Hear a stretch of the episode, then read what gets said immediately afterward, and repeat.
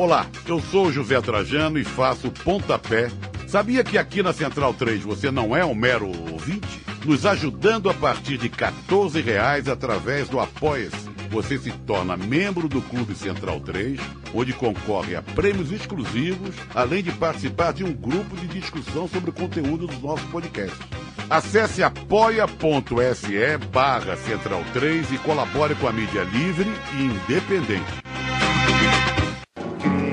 Cristo Redentor, braços abertos sobre a Guanabara.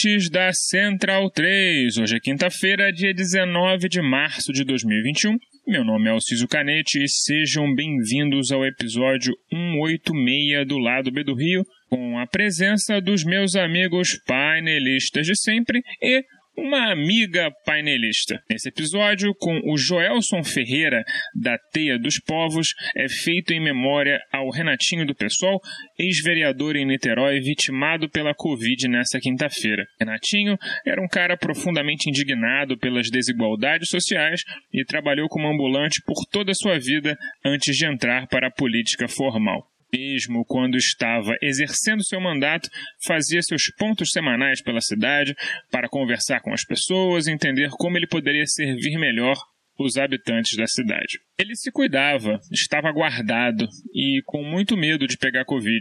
Mesmo assim, foi mais uma vítima da política federal de extermínio em que vivemos. Também gostaríamos de estender nossa solidariedade ao nosso colega de Central 3, Dudu Monsanto, que perdeu seu pai nessa semana também por Covid. Um forte abraço meu e de toda a equipe que integra o lado B. Passadas as notas de pesar, que se aumentam a cada semana, vamos para a entrevista com Joelson, que ficou muito legal. Direito de resposta concedido pela Justiça Revolucionária ao panelista Caio Belante contra o podcast lá do B do Rio. Camaradas, venho através deste direito de resposta concedido a mim repudiar as falas do apresentador do lado B do Rio, Alcísio Canete Neto, no que diz respeito à minha ausência no episódio da semana passada. Primeiramente, é importante afirmar que, de fato, as falas de Lula realmente não me impactam mais. E isso por um motivo muito simples. Ouço Lula falar há 32 anos, quando ainda estava na barriga de minha mãe, tendo em vista ser filho de lulistas ferrenhos. Ouvi Lula falar durante minha infância inteira.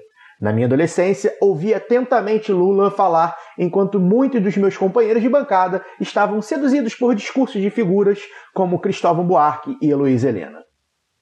Neste sentido, já conheço todas as falas do ex-presidente e, de fato, seus discursos não me atraem tanto. Entretanto, segundamente, no dia 10 de março, a realidade bateu na minha porta e acompanhei atentamente todo o discurso de Lula, que, claro, foi ótimo. Inclusive, contou com novos componentes que julguei ainda mais incisivos na disputa contra Jair Bolsonaro, a ponto de suas falas impactarem até no atual presidente genocida.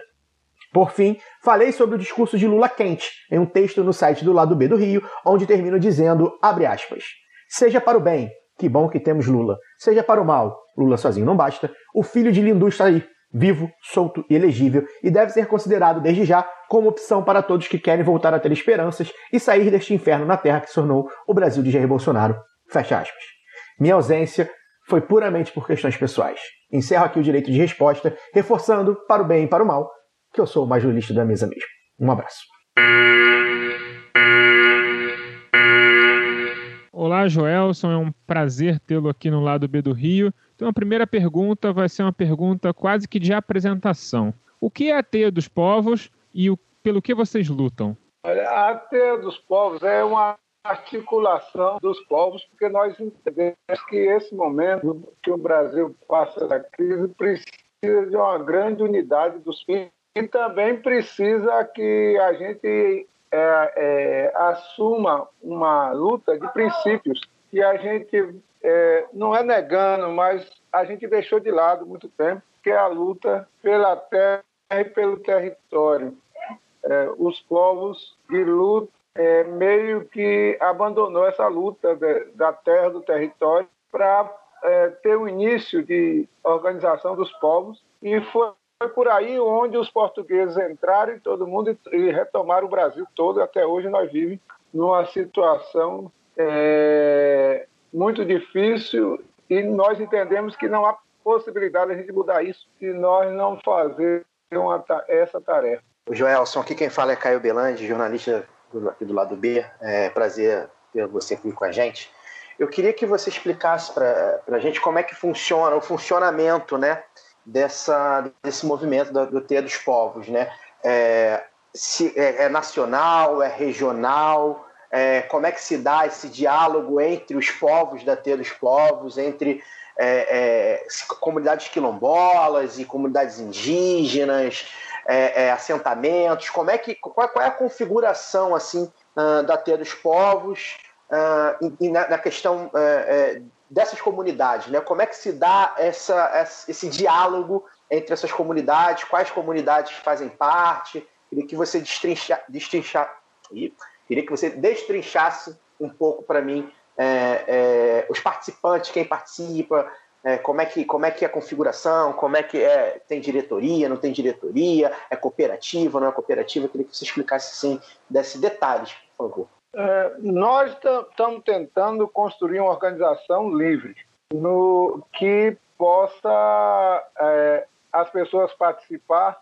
independente de está num agrupamento ou em outro agrupamento. Nós estamos entendendo que é preciso construir uma organização que compreenda essa grandiosidade do povo brasileiro sem ficar botando muitas regras, sem ficar botando muitas é, impossibilidades para as pessoas não participar. Como nós estamos fazendo parte de uma articulação e essa articulação ela requer construir uma grande unidade dos povos, então, essa articulação ela não pode ser uma, uma articulação local, regional só. Ela tem que ter uma abrangência nacional e até uma abrangência é, internacional, já que a luta também perpassa por outros, outras unidades, outros povos. Os povos da, da América Latina, os de África e os povos do mundo que estiver dentro dessa linha da busca do bem viver, da busca pela terra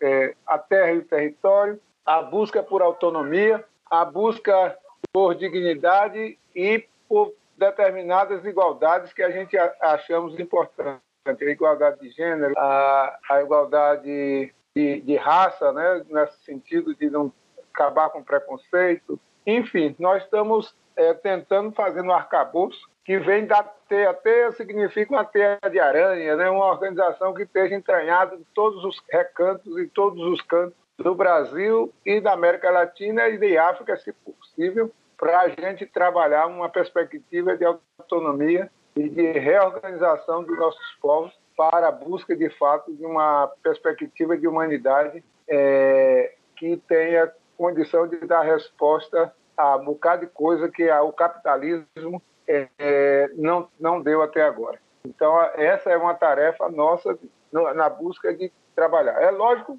que a organização da TEA ela tá, é, tem algumas questões que é importante. Por exemplo, os núcleos de base, que é o pessoal que faz parte do processo mais de, de, de liderança, de direção, de, de comando, essa coisa toda, porque está dentro de um processo de luta. A questão da, dos elos são pessoas que querem ajudar, contribuir e que estão tá desgarrado de um, de um processo organizativo. Então, a partir dessas, dessas duas questões, a gente trabalha. Aí tem as questões práticas que nós é, é, trabalhamos muito e estamos dizendo que sem a prática, sem uma coisa, não há possibilidade da fala, não há possibilidade da gente falar aquilo que a gente não faz. Então, nesse sentido, a T tem essas questões. Outra questão importante é que é, de dois em dois anos nós fazemos uma jornada de agroecologia, onde vamos discutir os temas maiores. E também fazemos nos, na, nas localidades, nos elos, no, no, na, nos núcleos, é,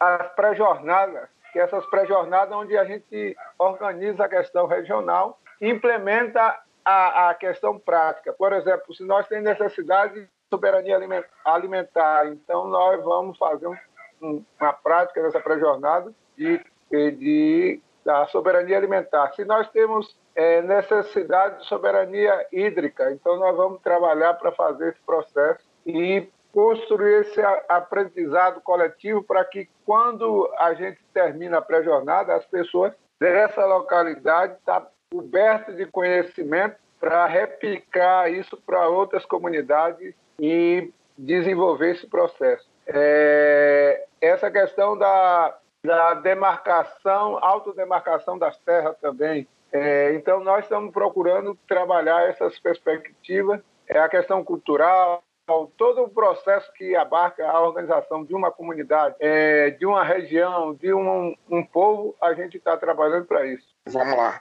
vamos lá. É, Joelson, obrigado pela sua participação. Quem está falando aqui também é o Fagner, também sou jornalista aqui do lado B do Rio. É, eu tenho, na verdade, duas perguntas uh, para você, duas é, em uma. É, bom, primeiro, é, eu, eu entendo pelo que você falou, né? A Teia dos Povos ela é um, uma organização que visa congregar é, uma série, né, uma série diversa de povos é, ao redor do Brasil para a construção de uma prática é, de vida diferente, pautada não no, no egoísmo capitalista, mas no ecossocialismo, enfim, é, pensando uma outra sociedade a partir de uma visão mais solidária é, de sociedade, né? visão mais solidária de ser humano. É, nesse sentido, eu queria perguntar para você, eu tenho visto, é, enquanto jornalista, um movimento um movimento muito grande, é, inclusive de matérias na grande imprensa, de pessoas que ah, estão largando a vida na cidade para viver no campo, porque viver no campo é mais tranquilo, porque viver é, no campo exige uma rotina mais tranquila de vida, etc, etc. Mas não muda a lógica do capital. Você vai para o campo ainda com uma lógica é, de exploração, de exploração da terra, uma lógica de concentra, concentração de renda, né? que eu imagino diferente, completamente diferente do trabalho das organizações que compõem a TEIA, né, e de outras organizações que também não compõem, né. Eu sou uma pessoa que trabalho muito pelo interior do Brasil, quer dizer, trabalhava, né, antes da pandemia começar, visitava muitas comunidades quilombolas, visitei muitas aldeias indígenas, né, e, e sei que a lógica é, é diferente. Queria que, queria que você falasse um pouco sobre essa questão né, de hoje existir um, um movimento grande é, do, da, em direção da cidade para o campo, mas ainda com uma lógica diferente da lógica da teia, ainda uma lógica de concentração, uma lógica de acumulação do capital e exploração da terra. Né? É, e queria que você falasse também sobre como está sendo para vocês da teia é, esse momento de pandemia, sobre a pandemia, sobre um governo que, além de negar a pandemia, ele, ele atua contra né, as, as organizações do campo, né, atua a favor da, do armamento do latifúndio, né, atua a, contra a preservação do meio ambiente, né, é, que vai totalmente na lógica totalmente contrária, é, não só da lógica da teia, mas a lógica daquilo que vem sendo discutido mundo afora. A gente tá, tem um governo que atua na contramão da humanidade, vamos dizer assim. Queria que você falasse sobre essas duas coisas. Primeiro, o movimento que está surgindo é, de volta ao campo, primeiro a gente está entendendo que é uma necessidade das pessoas é, em fugir das grandes metrópoles que não já está sem perspectiva e está entrando na decadência total. Então, essa é uma coisa que o pessoal está procurando. O que nós estamos tentando é, explicar para as pessoas é que nós precisamos fazer um movimento organizado para que a gente possa fazer uma volta ao campo, mas não campo para uma perspectiva capitalista, numa perspectiva é, de destruição da terra. Nós queremos que uma volta ao campo organizada, porque tem tem os povos que foram para a cidade enganados pela a grande propaganda que foi feita contra o povo do campo. Isso começou em 1930, né, mais ou menos, e essa campanha foi bem é, feita que levou a população praticamente toda para os grandes centros urbanos, para as periferias e etc. Eles tinham naquela época uma possibilidade de do desenvolvimento é, do capitalismo via essa questão das construções de grandes fábricas, de grandes conglomerados de empresas, e precisava muito de mão de obra. Então, eles levaram essa população, uma parte tinha trabalho, outras não tinha, mas ia é, trabalhando ali e, e, como diz, iria estava é, fazendo esse remendo aí. Então, essa forma de capitalismo, com a chegada das, das grandes. É, do poder da, da, da organização da, dos meios de comunicação, da tecnologia, essa coisa toda, não é mais necessário uma quantidade enorme de gente dessa no, nos grandes centros para ser mão de obra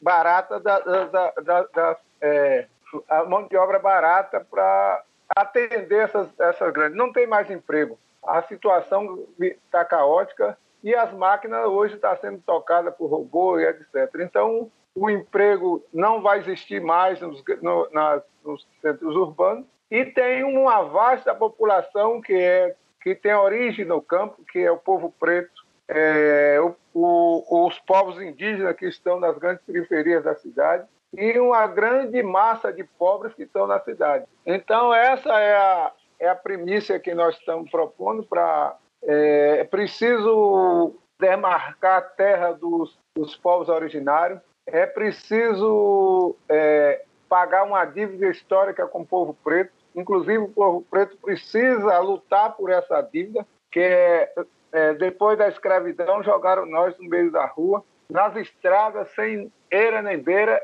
e não, e não é, discutiram coisa nenhuma sobre é, a, como dizer, como, é, é por exemplo, é, os, os povos que é, foram mortos na Segunda Guerra Mundial, principalmente o, os, o povo israelense, eles foram indenizados pelo massacre que houve. Nós, o nosso povo preto, foi massacrado 350 anos e quando sai foi jogado ao léu sem nenhuma perspectiva. E nós precisamos ter uma reparação, e essa reparação tem que ser em terra. Para todo preto e toda preta tem que ter terra para morar e terra para plantar. Então, se o cara quiser só morar, vai ter um lugar decente para morar. Se não quiser, é, se quer plantar, tem terra para plantar. Então, nós precisamos discutir, inclusive, convoca o movimento negro a assumir essa responsabilidade, porque, caso contrário, nosso povo vai ficar sempre nas periferias da cidade é, e sendo morto pelas elites e pela a, a força policial que eles prepararam para nos matar. Então,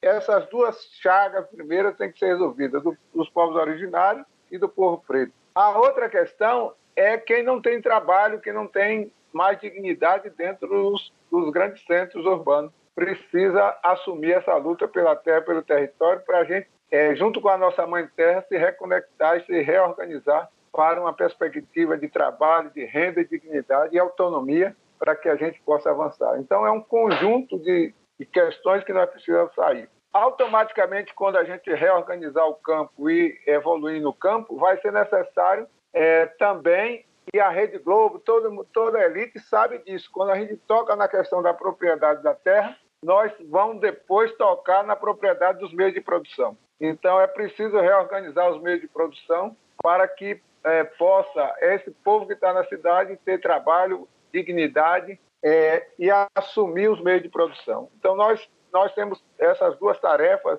importantíssimas para fazer. Isso não é possível ser feito se não fazer uma revolução radical no Brasil. Mas ela tem que vir de, de baixo para cima. Ela não pode ser de cima para baixo, é, não pode convocar, como muitos tentam convocar o povo para tomar o poder e depois do poder não sabe o que fazer. Nós temos que ter clareza do que nós queremos fazer e começar a construir a revolução a todo instante, em todos os locais onde a gente estiver. É para acabar com, com preconceito, para acabar com a violência, para acabar com a fome, para acabar uma série de injustiças que tem nesse Brasil. Então, essa é uma questão. É, você falou da outra questão que eu, me passou agora, a falta de. Você poderia repetir um pouquinho é, para mim? Claro, claro. Vamos lá. Eu perguntei como é que está sendo para os povos é, da Terra é, sobreviver, viver, né? É, nesse momento de pandemia em que nós temos um governo fascista, né, que é negacionista da pandemia, e que em determinado momento ele foi negacionista, agora eu nem, nem chamo de negacionista, eu chamo de. de é, é fascista, abertamente fascista mesmo, porque ele está demonstrando que não se importa com as vidas perdidas. Né? Antes negava a, a, gravidade, agora já não nega a gravidade, mas continua é, é, negando a responsabilidade. Né?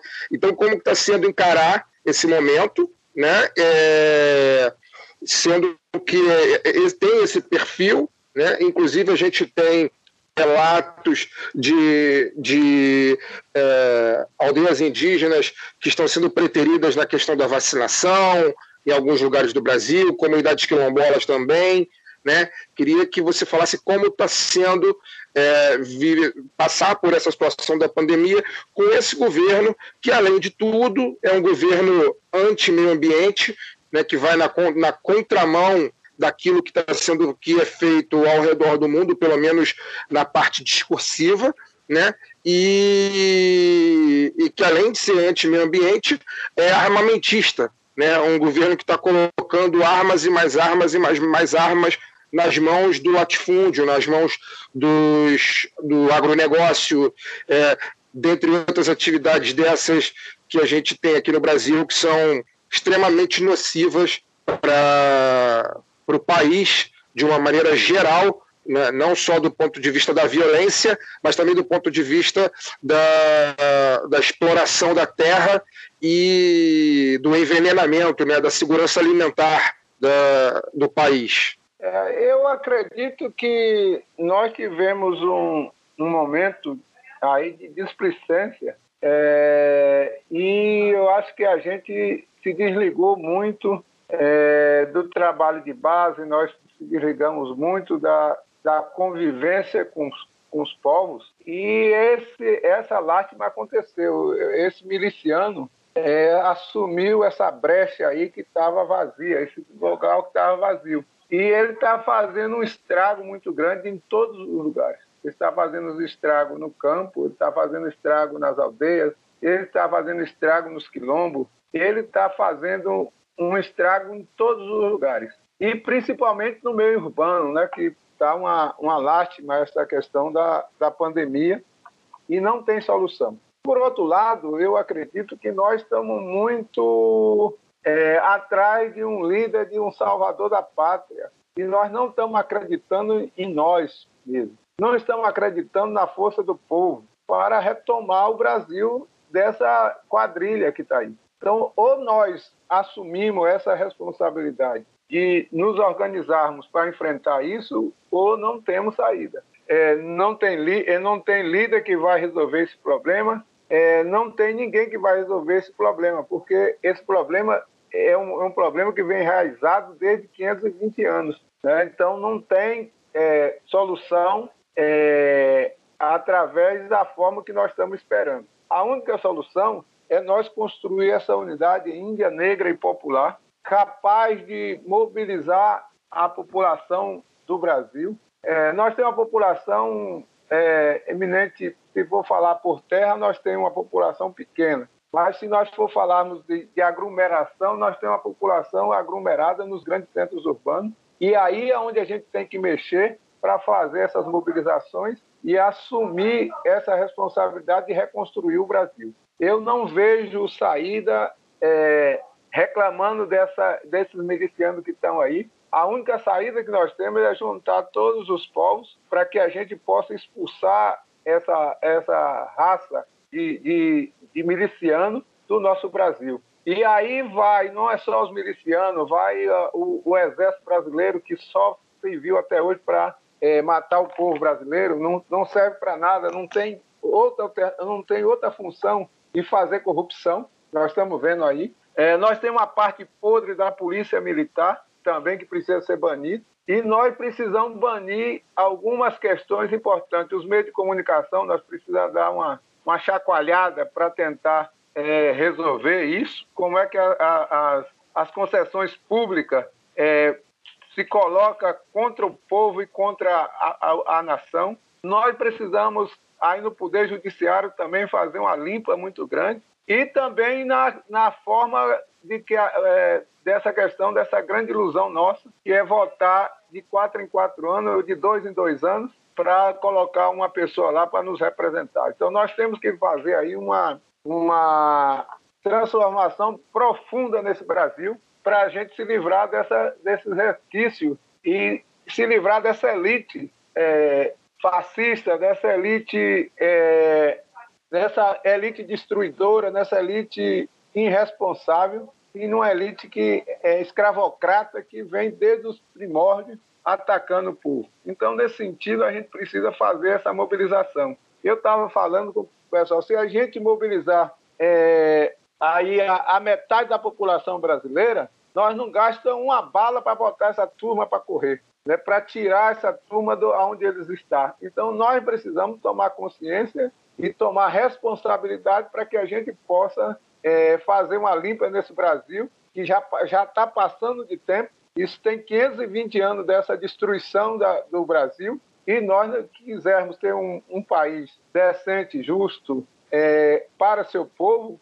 é preciso limpar a, a nação desses predadores que até agora vem destruindo a nação. E esse, esse imbecil aí, eu acho que está aí porque nós falhamos em algumas questões. É, é, é, nós subestimamos algumas coisas e nós falhamos, e é preciso entender que nós falhamos para recuperar a, a, a, nossa altivez e recuperar a nossa força e organizar o, o Brasil pra, para o povo. Nós temos 520 anos aí é, do Brasil sendo depredado por essa elite é, é, colonial, essa, essa elite é sem nenhum respeito pela nossa nação brasileira. Uma nação rica, extraordinária, com um povo grandioso, mas nós até agora estamos é, padecendo dessa elite é, racista, dessa elite genocida, dessa elite é, irresponsável que está no nosso Brasil. Então nós precisamos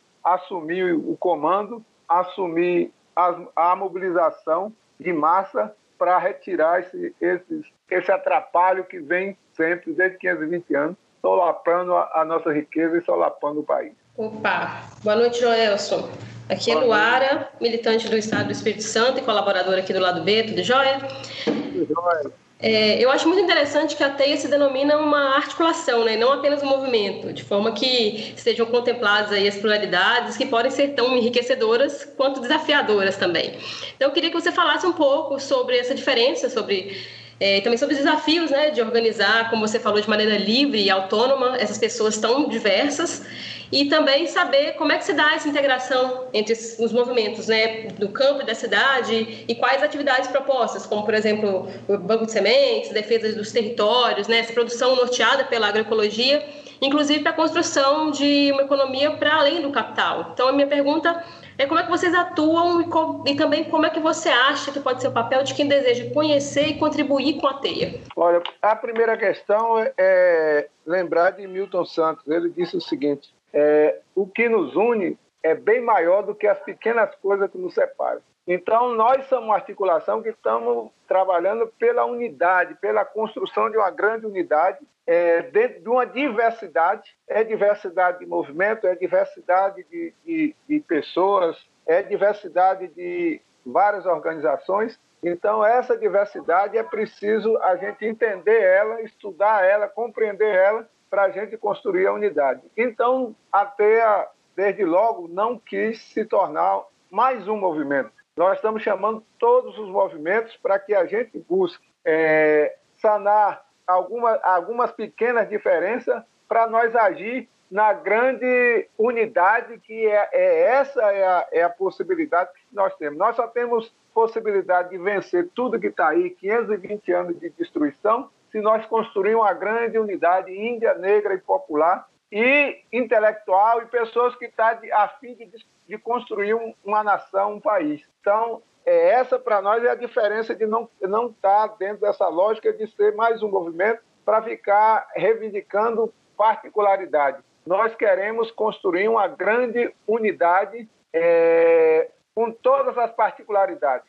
respeitando a todas e a, e a todos. É, lembrando que é, a esquerda é, tenta muito fazer essa discussão é, ideológica pura. Nós estamos entendendo que só a ideologia não dá para nós resolver essas questões da unidade. Então, nós precisamos se é, colocar dentro da realidade, dentro da ação, para que a gente possa, aos poucos, ir buscando tanto essa unidade como ir buscando transformações. Nós estamos dizendo que a revolução não é a tomada do poder. A revolução para nós é a construção do poder. Agora, nós temos que estar entendendo que é preciso organizar a luta em busca do poder para o povo, com o povo e junto com o povo. Então, nesse sentido, a gente entende que é, esse é o momento da gente fazer. Então, nós estamos trabalhando e incentivando para a gente construir essa grande rede de unidade, de articulação e do fazer. Então, nós estamos entendendo que é preciso superar a fome. Como é que a gente precisa superar? Como é que nós vamos superar a fome? É, fazendo campanha só não vai resolver a, o problema da fome. Nós precisamos retomar a luta por terra, por território, e esse povo que for para a luta por território tem que construir comunidades e tem que construir é, a sua soberania alimentar. Construindo a sua soberania alimentar, é preciso trabalhar mais para ir nós ir para a renda. Nós temos que construir uma renda. É, nós temos que produzir é, um excesso de mercadorias e não para, para transformar em capitalista, mas para fazer é, uma, um intercâmbio com todas a, as populações à base de troca, de escambo, à base de, de solidariedade, enfim. Nós precisamos somar na primeira tarefa, na luta por território, para superar a fome e depois é, trabalhar para construir um trabalho digno para que a gente possa é, é, ter dignidade e ter autonomia. Então, nós buscamos essa questão da autonomia. E é preciso fazer um trabalho aí muito forte nessa questão pedagógica e tirar essa, essa mentalidade e essa consciência ingênua e essa forma que o capitalismo nos deixou aí a, totalmente alienado com a questão é, de consumir e viver o tempo todo é, enganado pelos meios de comunicação, etc., e pela mercadoria para a gente é, é, adquirir é, essa mercadoria sem saber o seu valor, sem saber nada dessa mercadoria. Então, nós precisamos sair desse antro estreito da, que o capitalismo colocou e começar a entender o papel da terra, do território, o papel da natureza, para que a gente possa se relacionar com a Mãe Terra, se relacionar com outros seres da natureza, para que a gente possa, junto com toda essa, essa grande grandiosidade que nós temos, nós nos reencontrar numa construção de uma sociedade justa, digna, de uma sociedade altamente é, científica e altamente é, organizada para que a gente possa socializar o, bem do trabalho e da riqueza que a gente produz. Então, isso é preciso ser, ser trabalhado e precisa a gente ter clareza que só o povo é possível salvar o povo. Só o povo é possível reconstruir essa, esse trabalho que a gente está. E aí, é, trabalhar também para essa questão que eu já falei, da grande aliança dos povos da América do Sul, da América Central e dos povos de África e dos povos do mundo inteiro que está disposto a lutar por um planeta decente, por um planeta é, é, é, organizado e por um planeta digno para a gente morar, porque não tem outro planeta para 90% da população da humanidade não tem outro planeta a não ser o planeta Terra. E aqui, como diz os povos originários, se a gente cuidar, se a gente cultivar a terra, se a gente cultivar a natureza, ela permite a gente, é, todos nós, sobreviver aqui com dignidade, com esperança. A gente está dizendo que nós precisamos construir uma sociedade de festa, trabalho e pão. Então, Joelson, é uma das coisas que você trouxe muito nas suas falas é a questão da da ocupação do campo e tudo mais. E, e, obviamente, no contexto atual onde a gente vive, essa terra não é franqueada às pessoas, né? É, ela é um objeto de luta. E se tem uma coisa que capitalista gosta é de terra. Porque mesmo o seu Bill Gates da vida, que é um cara da tecnologia, não sei o que, é um dos maiores proprietários de terra dos Estados Unidos, provavelmente não é à toa. Certamente não é à toa. Então, como é, a teia propõe, ajuda as pessoas a conseguirem lutar pela sua terra e como resistir à violência rural que vem de encontro a, a esses movimentos camponeses de busca por terra. A gente está dizendo que essa luta ela não vai ser uma luta é, pacífica. E não adianta nós ficar levantando bandeira de paz, que essa paz não vai existir. Né? Então, nós estamos dizendo que é guerra aos senhores e paz entre nós. Nós não, não, não sonha com esse caminho dessa passividade que tem muita gente pregando aí e dessa paz é, sem terra, sem dignidade, sem trabalho. Nós não acreditamos nisso. Então, essa, essa questão vai ser um processo de muita luta. Nós estamos chamando os movimentos de luta pela terra, que vê negócio, para a gente é, assumir essa luta pela, a, pela terra e pelo território porque a luta pela terra e pelo território é mais, é mais abrangente. Né?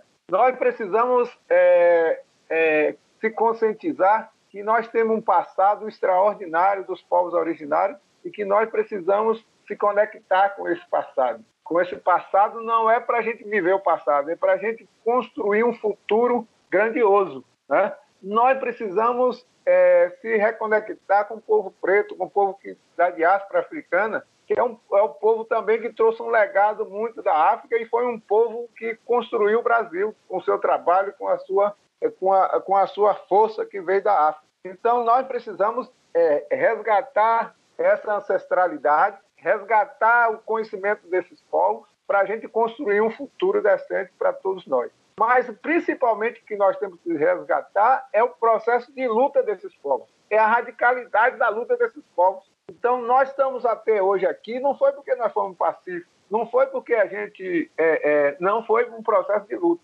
Mas nós, é, de um tempo para cá, de, bastante, de um bastante tempo, nós negamos a luta pela terra, pelo território, que é o princípio, nós negamos o princípio, e, e estamos aí chegando agora que provavelmente não teremos fim. O fim nosso vai ser muito trágico. Então, nós precisamos voltar para essa discussão, para esse processo e para a radicalidade da luta. Não tem, não, nós não vamos conquistar 520 anos que eles tomaram de nós, nós não vamos reconquistar com, com conciliação de classe, com é, tapinha nas costas, nem com me deixa, doutor, que nós, que, que nós vamos trabalhar, nós queremos ser livres, todo mundo. Então, nós precisamos unir uma força grandiosa com 90% da população para tirar esse 1% que está sugando tudo que é nosso. Então, isso não vai ser uma luta fácil, isso não vai ser uma luta de paz e amor com a Rede Globo, isso não vai ter, ser uma luta de paz e amor com a, os meios de comunicação que está a serviço desse pessoal. Então, vai ter que ter uma radicalidade muito grande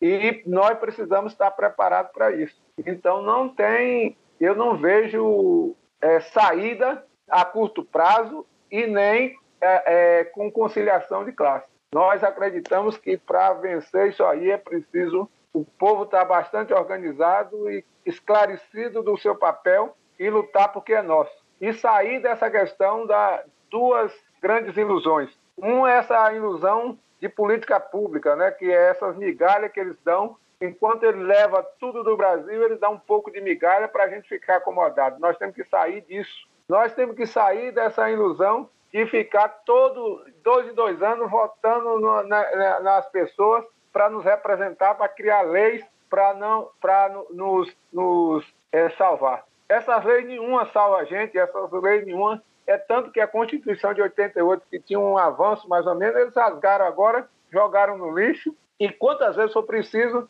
eles rasgam quantas Constituição, quantas leis que for criada. Então a lei não existe para nós, a lei é, nós temos que fazer ela para beneficiar a maioria da população. Então, isso é lei. Agora, essa lei que, essas leis que a gente está criando aí, botando representante, deputado para ficar é, debatendo entre eles lá o tempo todo e não traz riqueza, não traz nada para os, os de baixo, não tem essa, nós não tem, tem que acabar com essa ilusão.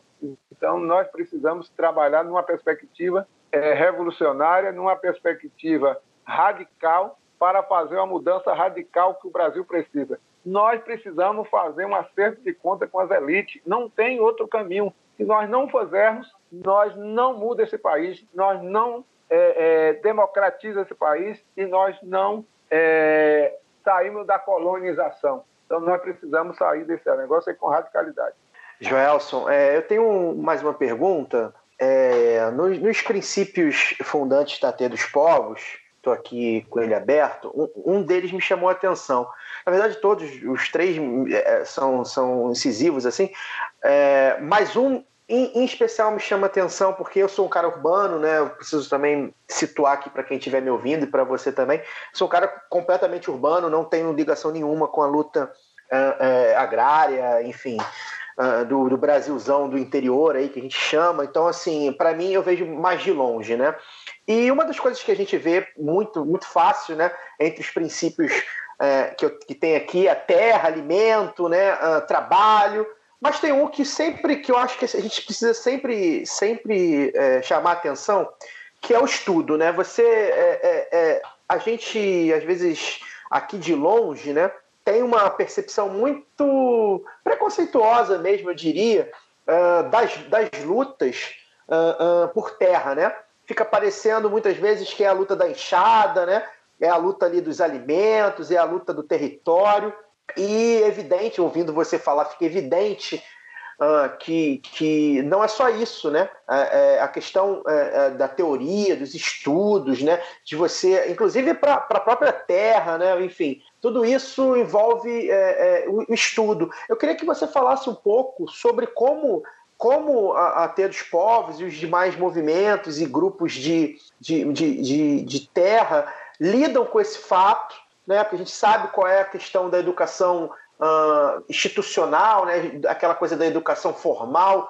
Uh, uh, nem sempre chega nesses, nesses lugares e os movimentos trabalham isso. Como é que os movimentos trabalham isso? Né? Como é que é, é como, como, como você é, analisa a importância do estudo, seja ele qual for o estudo, né? Aqui a gente está falando de livros, de leitura, mas não só isso, né? Da troca entre comunidades e tudo mais. Eu queria que você falasse um pouco sobre isso para um cara que está aqui uh, uh, urbano, vendo de longe a disputa e a luta uh, dos movimentos de terra. É, nós da Teia temos clareza e eu, nós inspiramos também, por exemplo, o MST foi um movimento, é um movimento que ele preza muito pela educação e, e a, a, segunda coisa que é, constrói no assentamento é a escola. É, conseguiu é, entrar na terra no acampamento, a segunda coisa que, que faz é construir uma escola. Então, baseado nisso, nós temos é, é, trabalhado, estudado e procurado saber e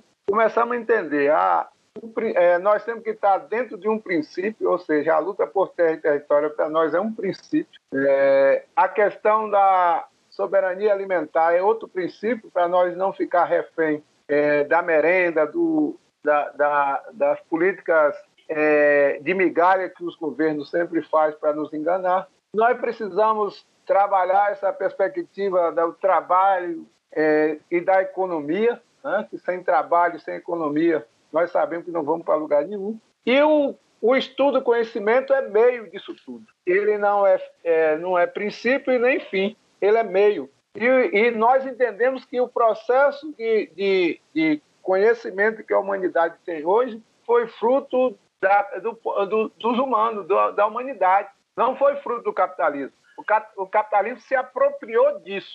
Então, nós não temos preconceito com a ciência e a tecnologia. A ciência e a tecnologia é conhecimento que a humanidade foi construído para ajudar a evoluir a humanidade. Eu vou dar um exemplo aqui muito simples de que as pessoas não, não entendem. Por exemplo, a semente de milho é uma semente que tem ciência grandiosa, porque pegaram uma graminha, transformaram no, no, num pé de milho, numa espiga de milho e transformaram num grande alimento que é o milho. Inclusive, hoje o agronegócio está usando o milho para exportação, está usando a soja, essa coisa. mas a, a semente foi uma, é uma grande é, construção da humanidade. Onde as mulheres tiveram um papel fundamental para a construção de, de, desses processos para evoluir a humanidade. Então, negar a ciência, negar, negar o conhecimento, é, é, é negar a vida, é, é negar a evolução do, da humanidade. Então, nós assumimos essa responsabilidade, agora entendemos que é meio,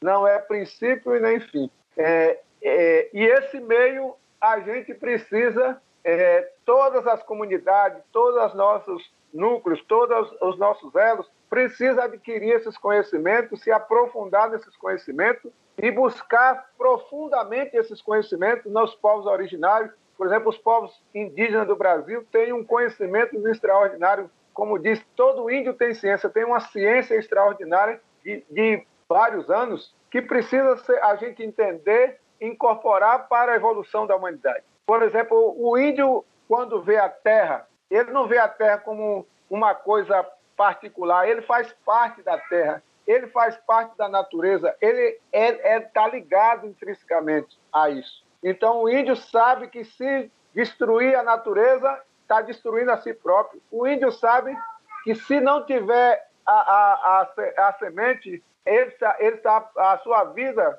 está, corre risco. Então, tem um conhecimento extraordinário. O povo preto que veio da África também trouxe um conhecimento extraordinário, vários conhecimentos, tanto na parte de construção, tanto na parte da agricultura, como em várias questões. Então, nós somos, esses dois povos juntos, são os povos ricos, com conhecimento ancestral, da ancestralidade. Então, tem conhecimentos profundos, tanto da terra como da natureza, e que nós precisamos incorporar isso à nossa à nossa cultura, ao nosso, a, ao nosso dilema do, do, que nos cerca, para nós superarmos. Então, nós entendemos que a educação, mas não é a educação que, é, que falam por aí, porque muitas vezes tem o um problema de, de também de enganação aí, que fala que educação é quem vai resolver tudo. A educação não vai resolver tudo. A educação precisa é, da terra, do território, da natureza, precisa do trabalho, precisa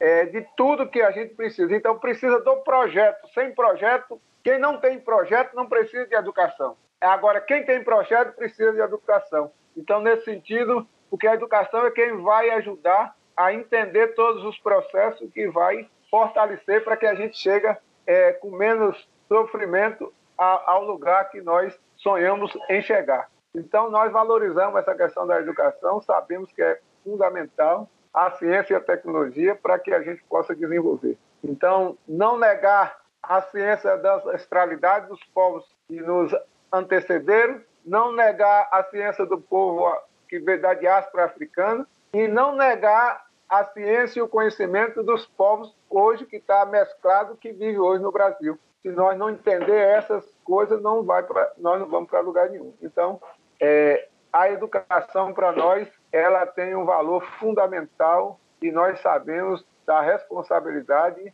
para a gente mudar qualquer sociedade que a gente queira. Uma sociedade sem conhecimento, uma sociedade sem ciência, sem tecnologia, é uma sociedade morta. É, Joel, você citou a jornada de agroecologia da teia, que acontece a cada dois anos, é isso? É isso. É, eu queria saber quais outras atividades a TEA organiza e se tem alguma atividade prevista para esse ano, também como é que é possível participar, contribuir. Deixa aí o calendário para a audiência do lado B conhecer e acompanhar. Olha, a, a, jornada é de dois em dois anos e ela é a, a jornada de agroecologia, onde a gente vai celebrar, onde a gente vai discutir os temas importantes que nos daquele momento e outros momentos que precisa, né? É, é, é um momento também de, de celebração para que a gente é, busque essa ancestralidade e busque também uma espiritualidade para a gente se manter de pé. Nós não temos condições de lutar pela terra rastejando, nós temos que estar de pé. Então, para manter de pé, preciso buscar na ancestralidade, buscar na espiritualidade força e, e garra para vencer os desafios. Então, a jornada é essa unidade, né? Dessas coisas tudo e principalmente a unidade dos povos que vão para esse trabalho, os povos originários, o povo preto, é, os povos de periferia, os povos de, é, do, do, meio rural. Então, juntamos todo esse povo para celebrar e discutir grandes temas. A, a nossa é, principal organização que a gente trabalha é os, é os núcleos, né? E em cada núcleo a gente organiza as pré-jornadas. Então, essas pré-jornadas é quem vai dar a organicidade para a gente chegar na jornada maior. Né? Então, nós temos a caminhada, que é a caminhada é, que é no núcleo, depois tem uma caminhada que é também nos elos, né, que é o pessoal que nos apoia, o pessoal que nos ajuda a fortalecer, é o pessoal que cuida da, ajuda a cuidar da comunicação. Enfim, é um grupo do, dos elos aí que faz uma proteção fundamental a nós. E as pré-jornadas que vai dar o, o trabalho aí de, de concertação, de organizar, organizar o, a, o, o núcleo e organizar a região onde a gente está naquele núcleo. Então, junta todo mundo, pequenos produtores, trabalhadores rurais, pescadoras, é, pescador artesanal, é, marisqueira, é, estudante, é, professores. Então, junta todo mundo ali para construir uma coisa naquele núcleo real. Vou dar um exemplo. Nós precisamos construir uma casa para guardar semente. Então, nós vamos discutir, vamos trabalhar nessa pré-jornada e vamos sair de lá com a casa da semente construída. Nós precisamos, naquele, naquele, naquele núcleo, e trabalhar soberania hídrica. Então, nós vamos organizar para é, preparar mudas, organizar mudas, levar para lá para é, reflorestar uma nascente, reflorestar uma mata ciliar. Nós vamos é, fazer uma, um, um local de armazenar água e fazer um processo de, de educação para que as pessoas saibam e entendam que a água tem que ser preservada, tem que ser é, cuidada, tem que ser organizada para que ela permaneça ali no meio e é um item importante para nós. A questão da soberania alimentar também, nós trabalhamos mutirões, aí vai os mutirões solidários para essas localidades que estão tá com, com mais dificuldade, leva semente, leva muda, leva tudo que a gente tem para junto ali nós é, construir a, a, a, rede nossa de semente. Então, é, então, tem várias questões que nós estamos trabalhando. E estamos construindo, trabalhando e, é, e construindo as quatro grandes escolas que nós entendemos. A Escola do Arco da Flecha e do Maracá, que é a, escola dos povos originários. É, estamos trabalhando a Escola das Águas e das Marés, é, a Escola do Terreiro e do Tambor, que é a escola da diáspora africana, e estamos construindo também a escola da floresta do cacau e do chocolate. Então, essa é uma escola que pode ser no bioma, nós estamos trabalhando no bioma Mata Atlântica, pode ser no bioma amazônico e em outros biomas nós procuramos outras coisas para fazer. Por exemplo, no Rio Grande do Sul nós já começamos um trabalho lá com a Eva Mate. O pessoal está trabalhando a questão da Eva Mate para, para subir floresta de araucária. Então essa é uma construção da, que a gente está fazendo. É, na Caatinga, nós estamos propondo recatingar a Caatinga com é, as plantas é, importantes, o umbu, é, o licuri e outras plantas que tem. Também estamos trabalhando nessa questão das, das ervas medicinais, que é para é, buscar todo o nosso conhecimento que a gente tem com a questão das ervas medicinais, para fazer óleos essenciais, para organizar as resinas, para organizar o, os remédios naturais. Enfim, nós estamos trabalhando todo o aspecto conjunto da necessidade do, do povo que está dentro do território, dentro da, da região e dentro dos biomas.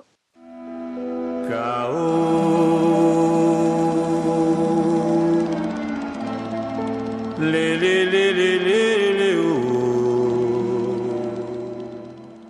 O senador Major Olímpio não está mais entre nós. Ele hoje mora no céu. E piadas à parte, porque de fato foi uma das pessoas que ajudou a construir a casinha do bolsonarismo, do negacionismo e, por consequência da situação na qual nos encontramos nesse momento, é, uma coisa muito curiosa está acontecendo nesse momento. É, o Olímpio estava ali no no lugar da Joyce, né? Ele era um bolsonarista envergonhado, um ex-bolsonarista que ainda preserva as raízes do bolsonarismo, aquele cara que se perguntar para ele o que, que, ele acha do Bolsonaro, ele vai dizer que o Bolsonaro está mal assessorado, né?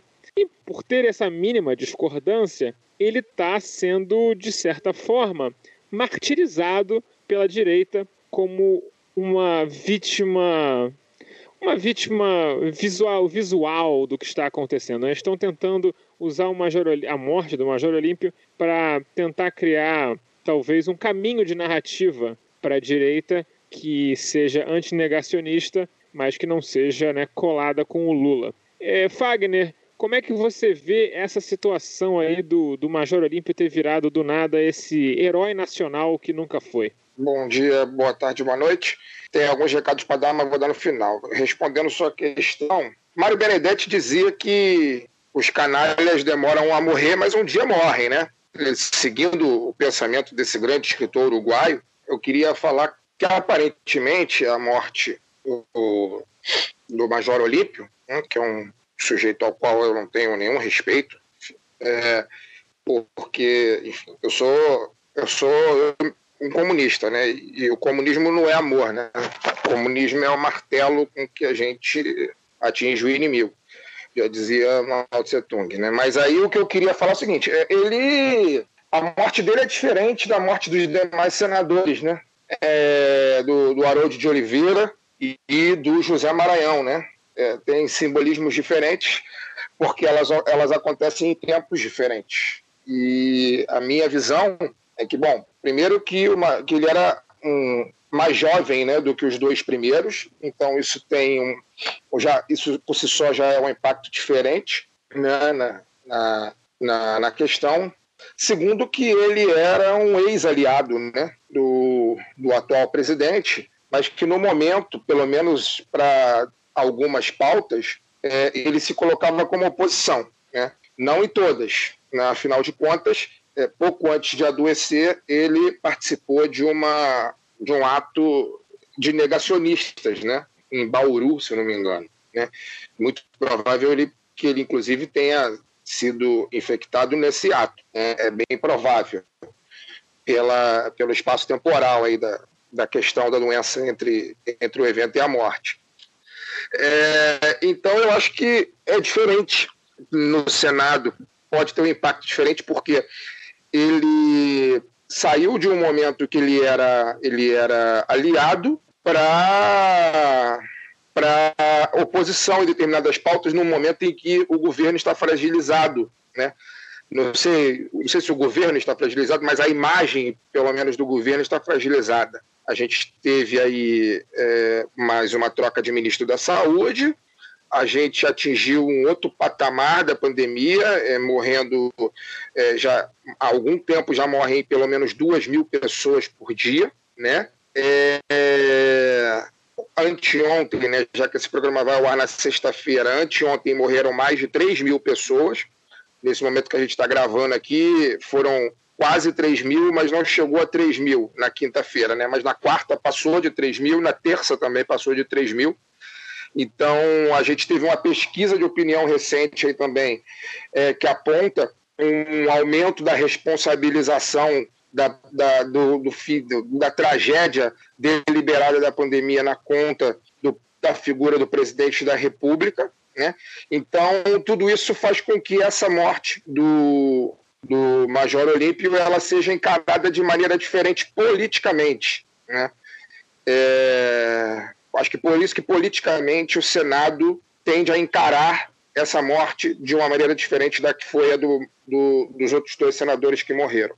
É, já tivemos aí uma declaração do presidente do Senado convocando, eu não, não lembro exatamente o, o termo, mas é algo no sentido de uma força-tarefa para comandar a reação à pandemia, com um ano, um ano de atraso só, né? Só, enfim, pouco tempo, poucas mortes precisaram acontecer para que isso fosse pensado, né? E, e, e é isso. É, encaro dessa forma. É, encaro dessa forma a morte, a repercussão política da morte do, desse senador morte que eu realmente, né, do ponto de vista humano e afetivo, que eu lamento, além das outras quase 3 mil que aconteceram hoje, né, é a do nosso companheiro Renatinho do PSOL. É, é, essa sim uma figura humana extraordinária, um lutador popular, um sujeito que saiu da, das ruas, onde ele era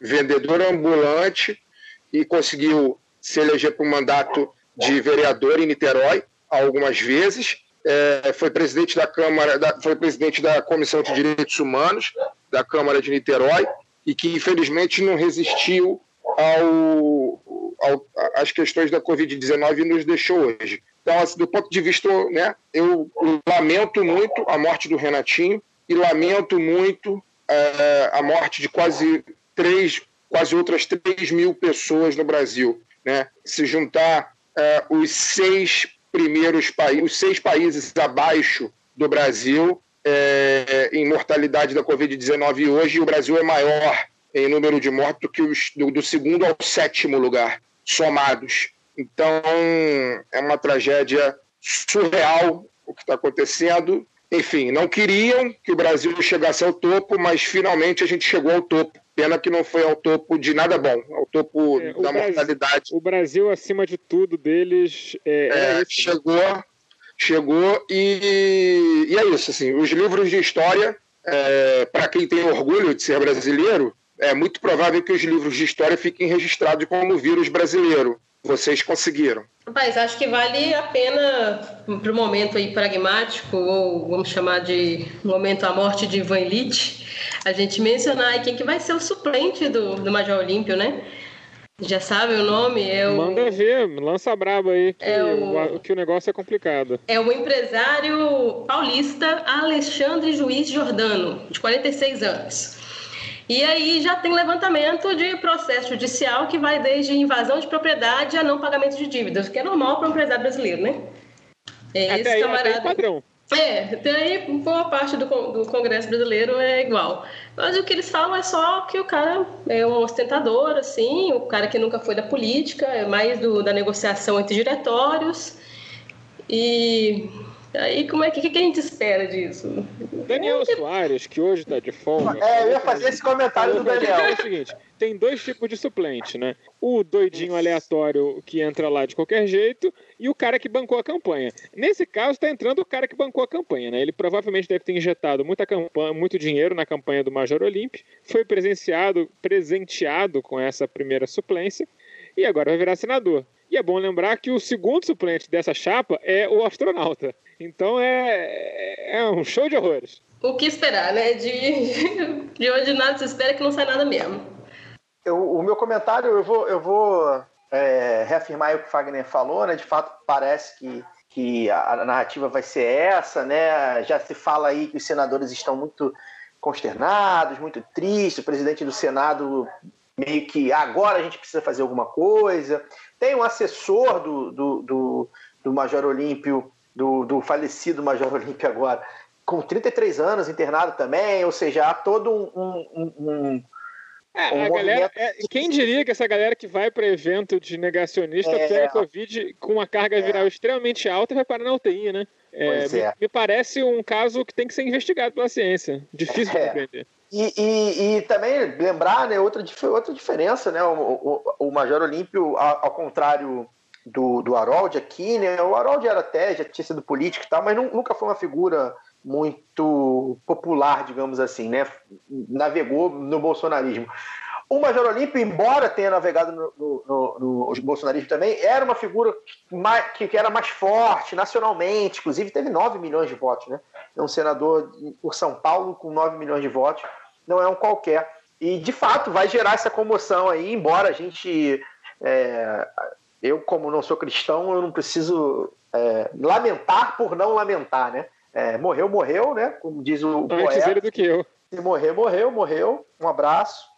É, mas é óbvio que isso vai gerar alguma coisa, né? Isso vai gerar aí alguma repercussão, uh, como o Fagner, como o Fagner falou. Vamos ver, né? Infelizmente a gente está aí 3 mil mortes, né? Uh, por, por, em média aí quase 3 é, mil. A média móvel está quase em 2100, né? Então assim e a tendência de alta é assustadora, né? Então, a, a, impressão que fica é que, na verdade, a gente está só no começo. Isso, é, e, assim, é aquela coisa assim, fazendo uma analogia de praia, para sacanear a Luara, que é mineira. É, Mas mora vem... na praia, fica, fica a questão aí, ó. É, não, não resiste, né? É, mas aí o que acontece? É quando vem aquela série de, de caixote, que a gente fala, poxa, vou tomar um caixote. Aí você toma aquela onda na cabeça e tal, levanta e fala, você, você vê que tem mais sete chegando e fala, puta que pariu. É, é mais ou menos esses, isso. E esses números a gente, a gente é, sempre fala, né? Não são números, né? São pessoas. E a gente já começa a ver, né? Já começa a se aproximar da, da gente, né? É, é, é enfim, várias pessoas próximas, mais ou menos como foi na tal primeira onda, né? Logo no começo. A gente via ali nos primeiros meses também muita gente internada, morrendo. Já tem muitos famosos, né? Alguns famosos é, jovens, né? O Paulo Gustavo é um, né? O comediante está internado. É, enfim, não sei o estado exatamente, entre outros aí que, que andaram, o Agnaldo Timóteo também, embora o Agnaldo já tenha até tomado a primeira dose. Enfim. Aí ah, Agnaldão é, é terceira idade, né? É, pois é. E assim, é, é, é isso, né? A gente, esses números aí é, começam a refletir no noticiário dos famosos, digamos assim, desde artistas até os próprios políticos. Isso. Começa também as pessoas a cobrarem mais, né, da, da de quem pode de fato fazer. Eu acho que tem uma coisa da conjuntura também, é, Caio, que é, é, essa nova configuração aí com, eleições, com a eleição que teve para a presidência do Senado e da Câmara, que eu acho que houve um primeiro susto ali para quem não conhece, eh, não conhecia o Rodrigo Maia, porque como é que alguém queria confiar em um cara que tinha como Botafogo o nome na, na lista do Odebrecht, né? É, e aí não, não, imaginava como é que seria essa força dos novos presidentes, se eles seriam bolsonaristas ou não, se, se iam aderir de fato a todas as, as pautas do governo.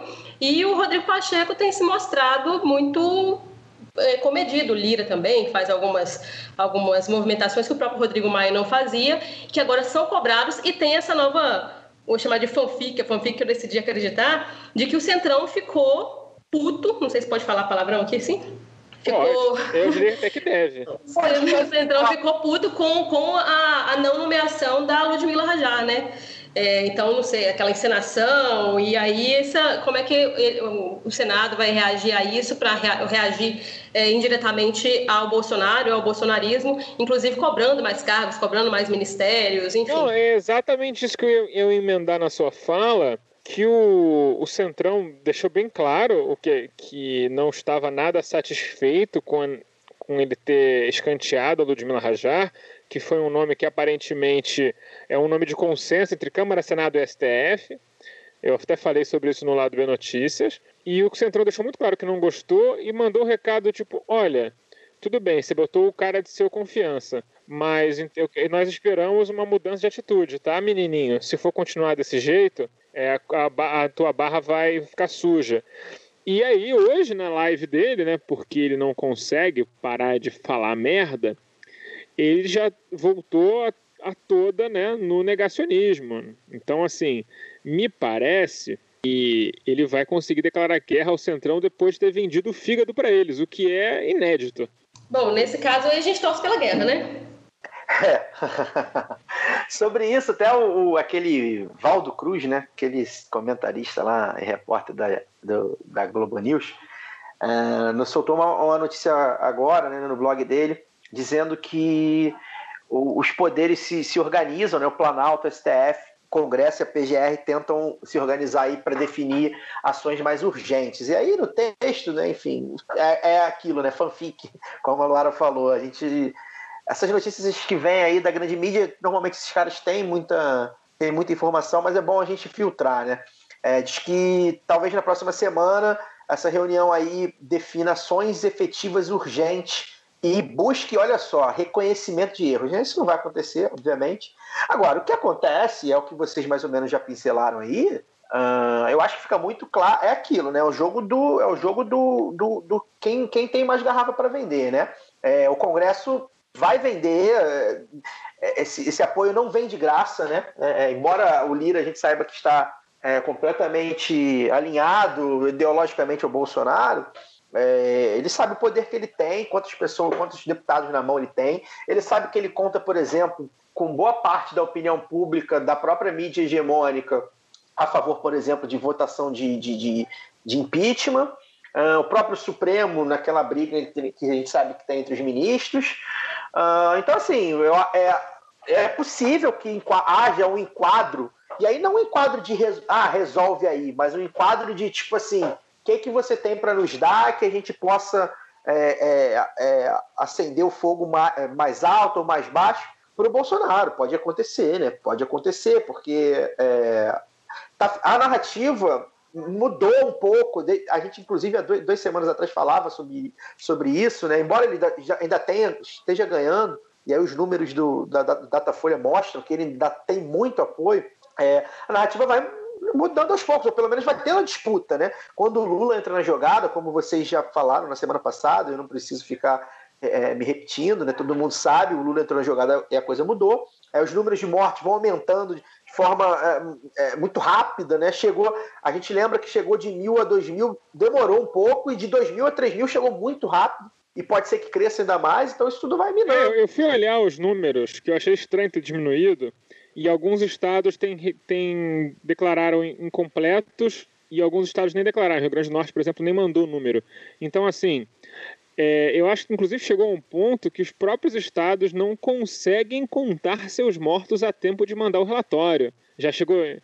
Além do colapso de saúde, a gente tem um colapso da administração da saúde, né? Então, é possível que esses números comecem a ficar defasados e ter, tipo, isso, aquela coisa que a gente fala, ah, no final de semana é menor e tal, comece a ser visto até durante a semana um número mais oscilante aí, porque os estados simplesmente não conseguem ou não querem divulgar os números a tempo. Né? Minas Gerais, por exemplo, que aí a Luara pode falar melhor, porque conhece muito bem o Zema, parece que está optando por não contar por de propósito, não é sem querer, né? Não, acho que o Zema, na verdade, ele não sabe contar, porque ele também não sabia que Nova Zelândia era uma ilha. Tem esse problema. E o, o processo Peraí, seletivo não. do novo não contempla. Ué, o, o processo.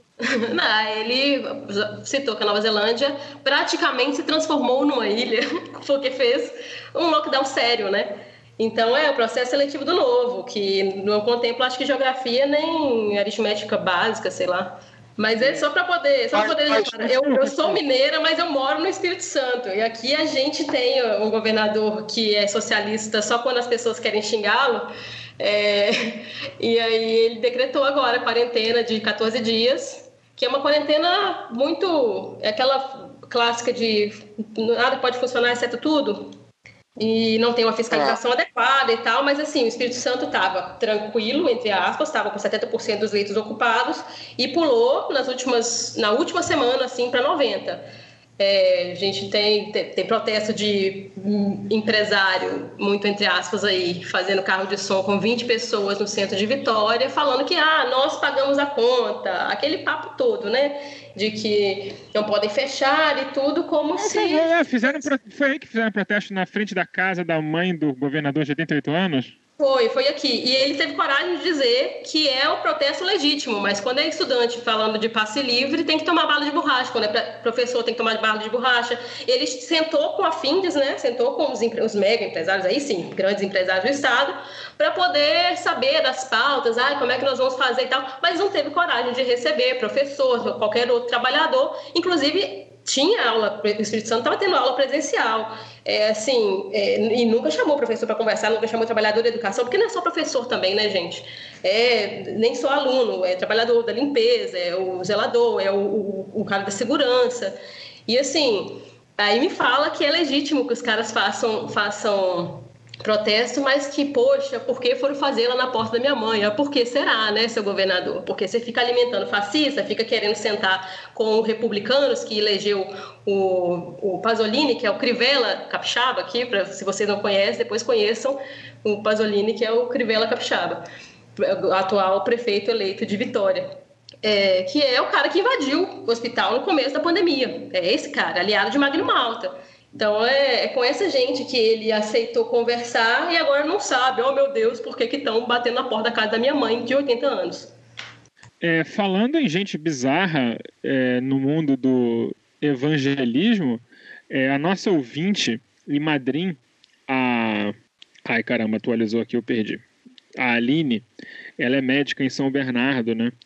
E ela mandou um relato muito aterrador lá no nosso conselho editorial que foi o seguinte. Guarulhos, não? Guarulhos, não? São Hospital Central de São Bernardo. Estou lendo. Ah, tá.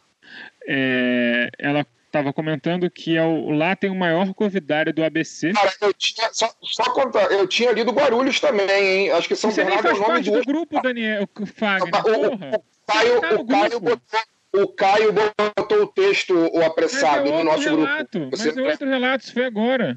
Eu tô lendo o que ela escreveu. Caramba. Eu vou ler entre aspas. Vou aqui ler o que a Aline postou lá pra gente.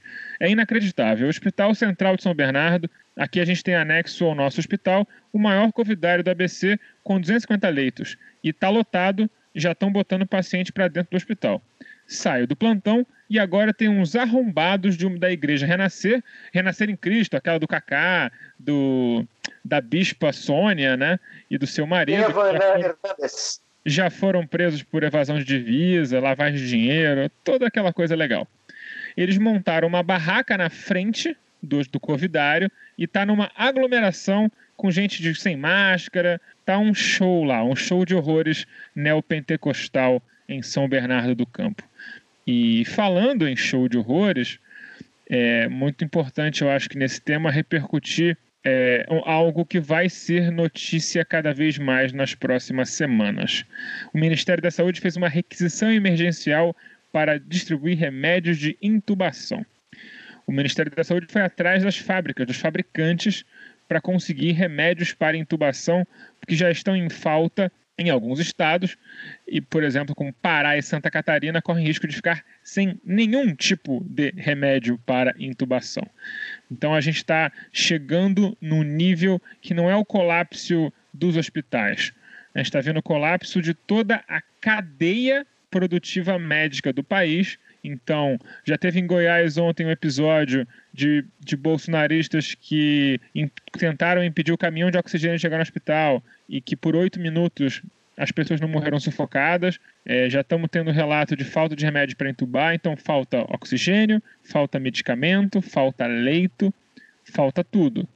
E a gente não está melhorando. Então as próximas semanas vão ser absolutamente aterradoras. É, isso é só parte do que vai faltar, né, cara?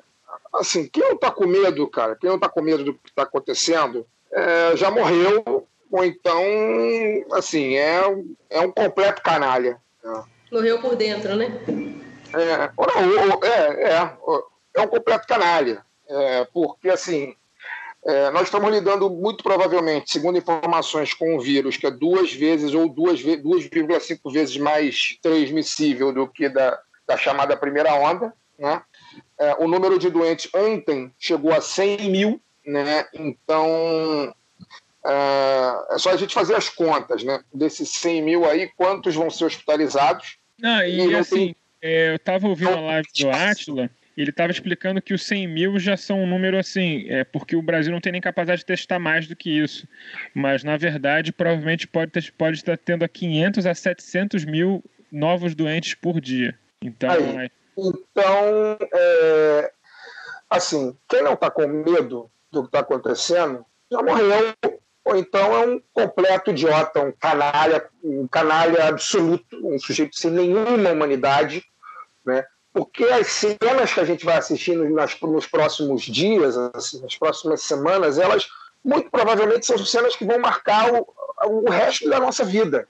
Quem sobreviver ao que está acontecendo no Brasil vai carregar as marcas desses dias para o resto da vida.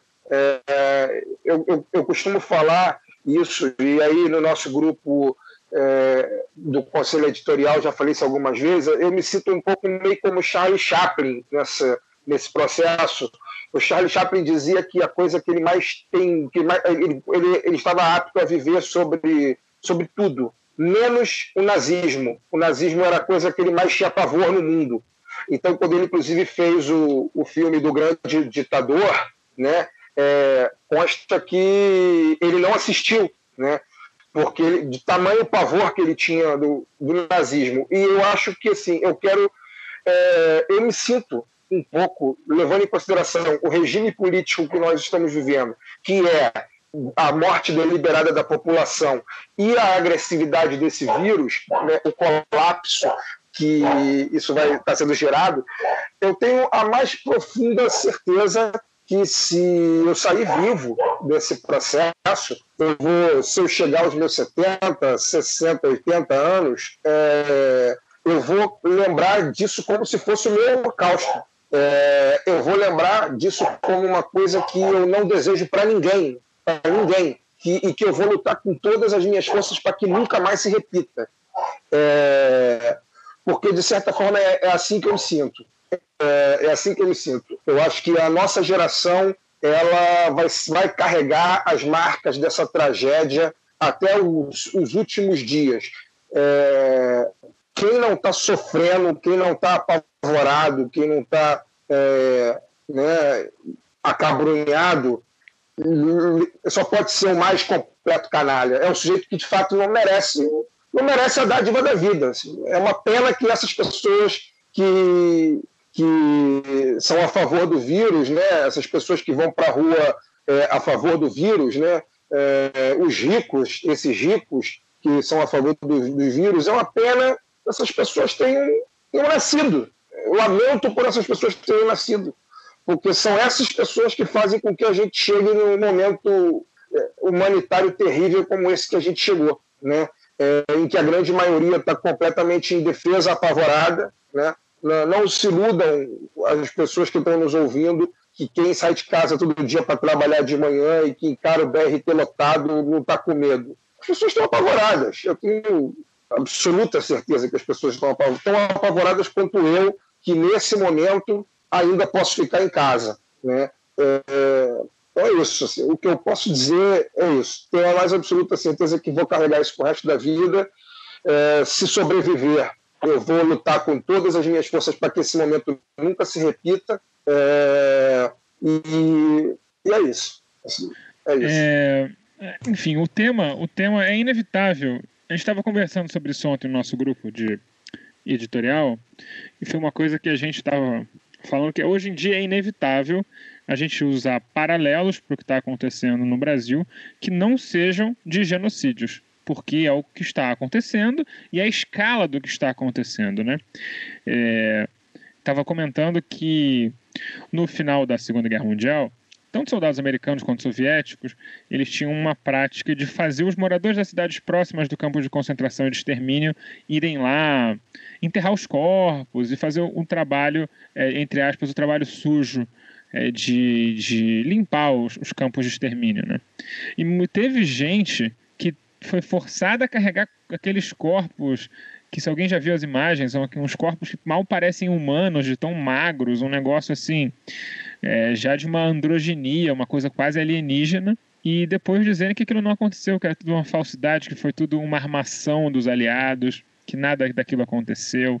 Então, assim, a gente vai ter que lidar além do, das nossas marcas emocionais que o Fagner está falando, com gente que vai morrer negando que isso aconteceu, né? Como, por exemplo, fazem os turcos em relação ao genocídio armênio, né? Que é o famoso não matei ninguém, apenas mandei as pessoas andarem sem água pelo deserto. Eu não matei ninguém. Eu apenas soltei essas 10 mil pessoas aqui no meio do Mar Negro e mandei elas voltarem nadando 50 quilômetros. Elas não conseguiram porque não eram nadadoras exímias. Isso são dois relatos de que aconteceram no, no genocídio armênio. Então, assim, vai ser isso. O cara fala, não, o Bolsonaro não fez nada. Exatamente, ele não fez nada, é um genocídio por omissão. Talvez o primeiro da história que possa ser enquadrado dessa forma, mas no, no direito, na lei, a comissão e a comissão elas têm o mesmo impacto quando elas causam dano, né? Enfim, fala, E, nesse sentido, e nesse sentido, esse discurso já começou é, hoje com o novo ministro da Saúde, que que a gente não sabe se é ministro da Saúde de fato, porque parece não sabe se o Pazuello saiu, se ele entrou. É, acho que, assim, da mesma forma que a Igreja Católica tem dois papas, eu acho que o Brasil tem dois ministros da Saúde, que, na verdade, se juntar os dois não dá um. Né? É, ele já falou hoje que a culpa, do, a culpa das pessoas estarem morrendo é do povo, o governo não tem nada a ver com isso. O novo ministro falou isso. Pois é, a culpa das pessoas, elas ficam com esse hábito horrível de morrer é, a culpa é das pessoas. E, e, traçando um paralelo com o que você falou, é, dessa questão dos corpos e tal, assim, a gente já tem relatos de coisas, entre aspas, parecidas. Né? Em Magé, hoje, as famílias estavam enterrando os seus familiares. porque não tem coveiro mais no cemitério. As famílias estavam cavando para enterrar os seus familiares. E, então, assim, a gente não consegue dimensionar. Eu, eu fico impressionado como determinadas pessoas não conseguem dimensionar a gravidade da barbárie que a gente está vivendo. Né? E, e, eu não estou falando de uma cidade que está, que, que está muito longe do, do, dos centros né, urbanos, é, que já seria absurdo se fosse. Eu estou falando de uma cidade que é fronteiriça com a segunda maior cidade do país, né? É uma cidade grande aqui na região metropolitana do Rio de Janeiro. As famílias não têm mais coveiros nos, nos, nos cemitérios. As famílias estão cavando covas e enterrando seus mortos. E fica difícil, assim, não, quer dizer, fica difícil. Eu, eu não consigo imaginar como, como isso pode ser difícil de entrar na cabeça de determinadas pessoas, que é a barbárie absoluta o que a gente está vivendo. É a barbárie absoluta. E é uma coisa também que vai é, soterrando, né? A gente, a gente pensa na crise sanitária só como uma crise sanitária, quando na verdade ela é uma crise sobretudo política, né? Que era a falta de decisões, da, da, da omissão que existe e, e, nisso a gente tem um agravante desse ano, que é a questão econômica também, que a gente vem de um, de um ano que foi totalmente empobrecido para a maior parte da classe trabalhadora, né, que perdeu os direitos, que está aí, já sempre pagou a dívida das crises econômicas, mas dessa vez ah, é muito forte essa justificativa. E aí você vê é, um auxílio emergencial agora que foi reduzido, né? Foi reduzido quase pela metade e ainda vão ter as cotas aí de 150 a 350, a maior parte deve receber 150 reais por mês para poder passar é, que isolamento que é feito com isso? Então, gente que perdeu o emprego vai ter que viver com 150 pontos. Como é que você paga um aluguel? Como é que você faz uma feira? Ninguém vai hoje a um supermercado e, e faz uma compra com 150 reais para um mês. Nós estamos falando disso para o mês. E o Paulo Guedes tem coragem de falar coisas como: ah, talvez vai ser pago só em abril, como se a gente fosse sentir fome só em abril, né? Como se a gente pudesse, como se as pessoas, a gente, o povo, pudesse esperar. Ao mesmo tempo, Luara, e ao mesmo tempo que é feito essa questão, que é, é, é, é feito uh, propositalmente para deixar o povo ainda mais desesperado, né, de não pagar o auxílio e se tiver que pagar, pagar 150 reais, ao mesmo tempo o Congresso aprova perdão à Igreja Evangélica de 2,1 bilhões de reais de isenção fiscal. É, é, é a barbárica, é a barbárie absoluta, é o cada um por si absoluto. As igrejas, as, as igrejas agora tiveram a isenção aprovada de 2,1 bilhão de reais, aprovada pelos senhores congressistas da Câmara dos Deputados, exceto, mais uma vez, exceto os congressistas de esquerda, né? E o povo que se lasque sem o dinheiro do auxílio para poder ficar em casa e proteger a própria vida. É disso que a gente está falando. Nós estamos... A única, a única coisa que não cabe no orçamento da União é a vida do povo. Nós estamos, muito provavelmente, vivendo um momento, muito provavelmente não, com certeza, nós estamos vivendo com certeza o momento mais dramático da história da República, com as piores pessoas que já existiram na vida pública brasileira legislando é, no país. Não, nunca existiu um Congresso tão vagabundo quanto esse, né, para não falar os outros poderes. Né? E é por momento... isso eu acho também que a gente precisa insistir em que, que é essa crise, porque eu acho que nunca teve tão explícita a luta de classes. assim. É, acho que foi o Fagner até que tweetou sobre a, a, quantidade de mortes e mesmo assim a Bovespa subindo. Quer dizer, que mercado é esse? Feito de quê? Feito da, da nossa própria carne, de, de, né, de moer gente para poder é, preocupar como é que estão as ações e não sei o que, enquanto tem gente morrendo. É que, que, né, que custo é esse? E, e aí eu acho que a gente tem que, quando a gente vai falar né, que precisa ser lembrado, a gente precisa lembrar o tempo todo que não é uma questão meramente do Bolsonaro. Eu acho que tem que. Eu, eu, vejo, assim, com preocupação, quando a gente bate muito na tecla do genocídio, sem, sem deixar de. Parece que individualizando essa questão como se não tivesse por trás dele uma série de financiadores da morte do povo, porque sai mais barato matar gente do que garantir a sobrevivência de quem, inclusive, realmente é, faz mover, aquece de fato a economia, como eles gostam de falar, né? É, tá chegando aí, a gente ainda falta um mês e pouco, mas eu falo sempre no primeiro de maio, falo assim, viva a classe trabalhadora, que é a única imprescindível. Então, a gente vive uma crise que ela é, é, ironicamente, uma crise de que é, a, crise econômica ela fica ainda pior, justamente porque a gente não pode consumir e vem o ministro da, da Economia, que eu não sei como é que Paulo Guedes é levado a sério, nem pelos liberais, e falar que não, mas o auxílio não podia ser de 600 reais, manter o auxílio de 600 reais, porque é, ia gerar inflação.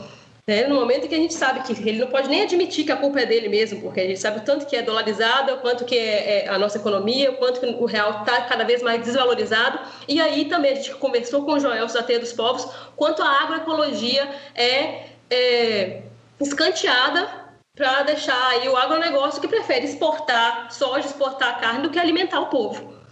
É isso, né? e, não, e não tem nenhum mecanismo de responsabilidade, que, é, que existia, é bom lembrar, que esses mecanismos de compra compulsória um preço fixo de vários produtos alimentícios de primeira ordem do campo existiam nos governos anteriores. Existia um plano de segurança alimentar nacional que foi desmontado pela dupla Temer-Bolsonaro. Desmontado por quem? Pelo liberalismo econômico. Então, toda vez que o liberalismo econômico toca em alguma parte da vida do brasileiro, essa vida murcha. É como se fosse um, um toque de Midas. É literalmente um toque de Midas, né? Vira ouro, mas você não tem vida ali, né?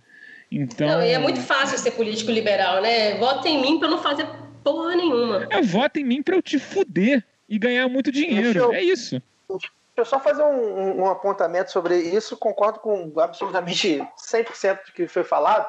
E tem algo que está me, me deixando muito triste também, né? Mas, mas muito aflito é o fato de, de, da gente. É óbvio que a gente já não tinha uma mobilização, dizer que a gente é mobilizado, gente, temos movimentos importantes, temos partidos importantes tal, mas mobilização popular mesmo foi difícil de ver, por exemplo, não segurou a Dilma, não evitou o Bolsonaro.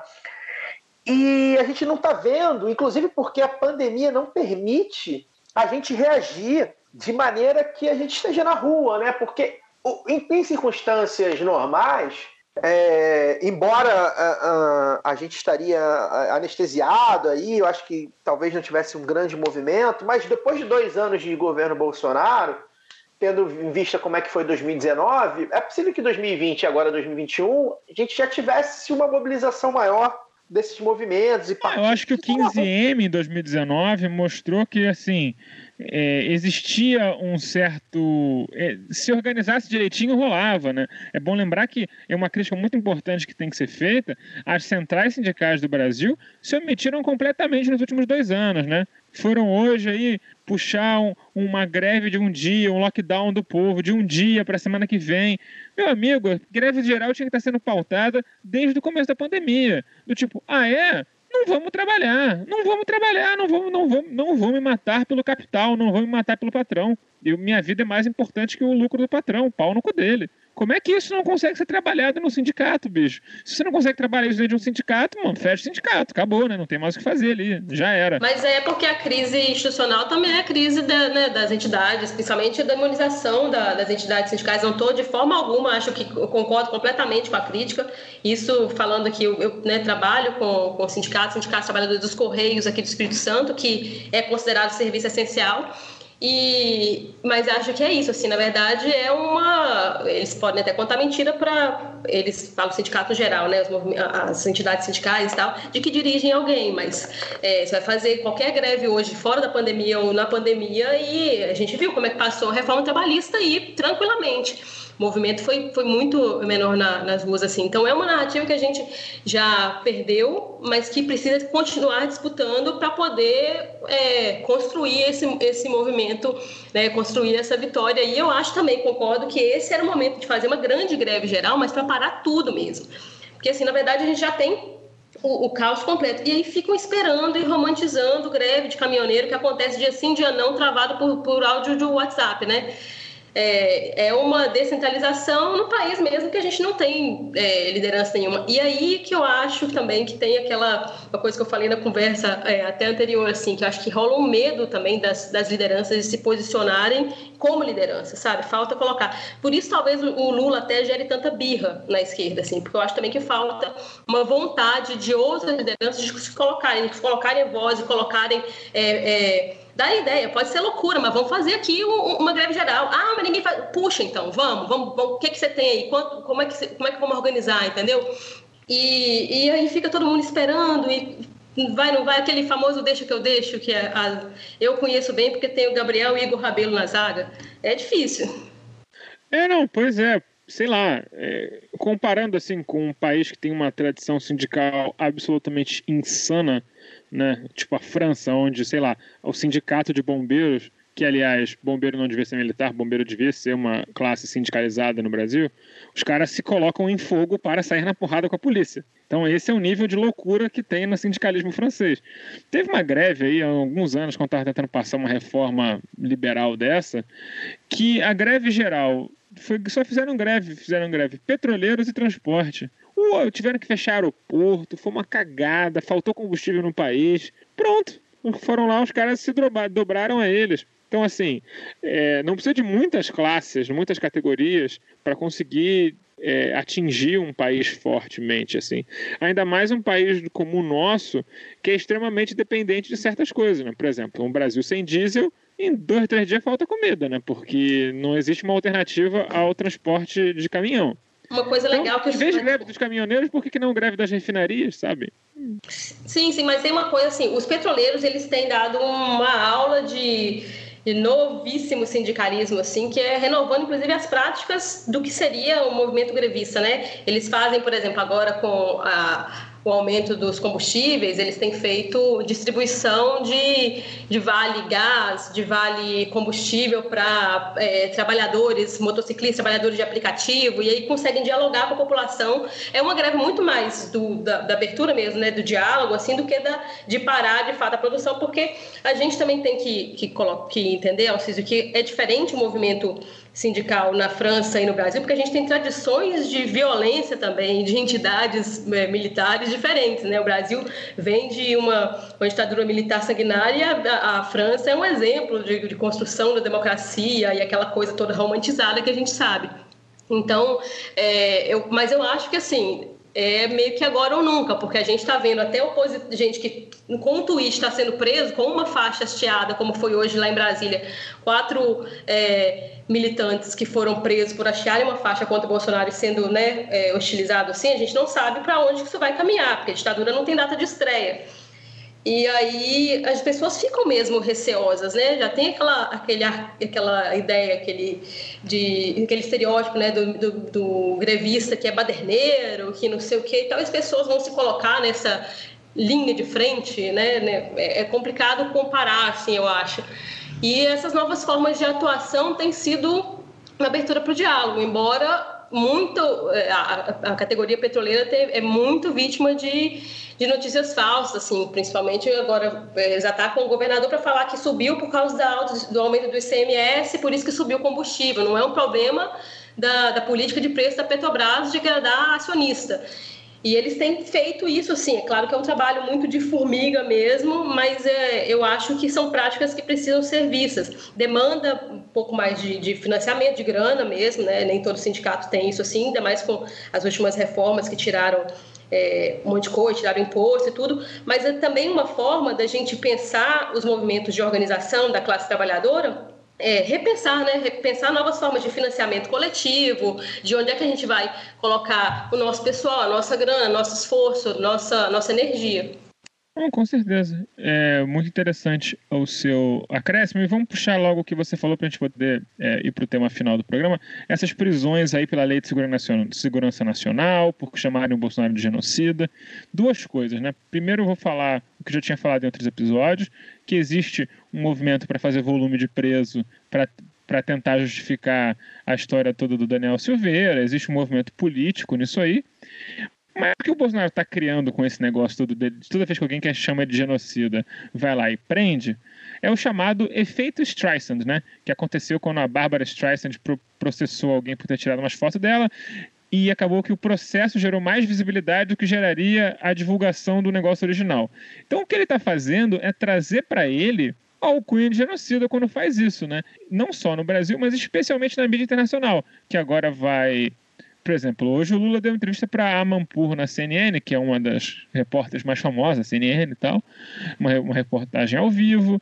Então, assim, o Lula sabe trabalhar bem a mídia internacional, E o Bolsonaro prendendo as pessoas chamando de genocida faz com que a alcunha se torne muito mais colada, né? Aquela história do apelido que você não gosta cola, né? Então, assim, é, isso pode parecer uma. Isso, isso pode ser uma truculência que, que vai acabar sendo um tiro no pé muito rápido. Pelo menos é assim que eu vejo. Obviamente, a gente pode ver aí fechamento de regime. Hoje no cercadinho parece que ele ficou ameaçando dar golpe. Mas ele tá ameaçando dar golpe faz dois anos e meio, né? Eu acho que se a gente não trucar ele, a gente vai ficar com medo para sempre e ficar sendo pautado por esse animal, né? Eu acho que se a gente não trucar, né, é, ele vai dar o golpe. Na verdade, já deu, né? Eu vou. Eu, a minha fala é sempre essa, né? O Bolsonaro já é o golpe. Né? A, a gente já está vivendo no golpe há muito tempo. Ele é um golpe que só que só se renova. Cada vez ele tem uma faceta nova. Mas a gente, a gente não está no Estado democrático de direito.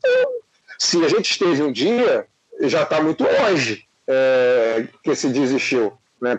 Quando uma pessoa ela é presa por causa de um tweet, não está não tá faltando mais nada, gente. Quando o cara, o, o cara é preso porque, porque ele abriu uma faixa, é, a gente pode não estar naquela ditadura formalzona, né? Aquilo que a gente fala, tem a o ditador, a figura do ditador e tal, mas a ditadura do guarda da esquina, ela já, já existe, já é real há muito tempo, né? Qualquer policial militar, ele se sente, é, é, é, qualquer delegado, ele se sente apto a prender qualquer pessoa que faça qualquer coisa que ele entenda que está errado, como abrir uma faixa, né? como escrever um tweet, né, como fazer qualquer coisa, qualquer coisa que seja né, é, é, errada aos olhos dele.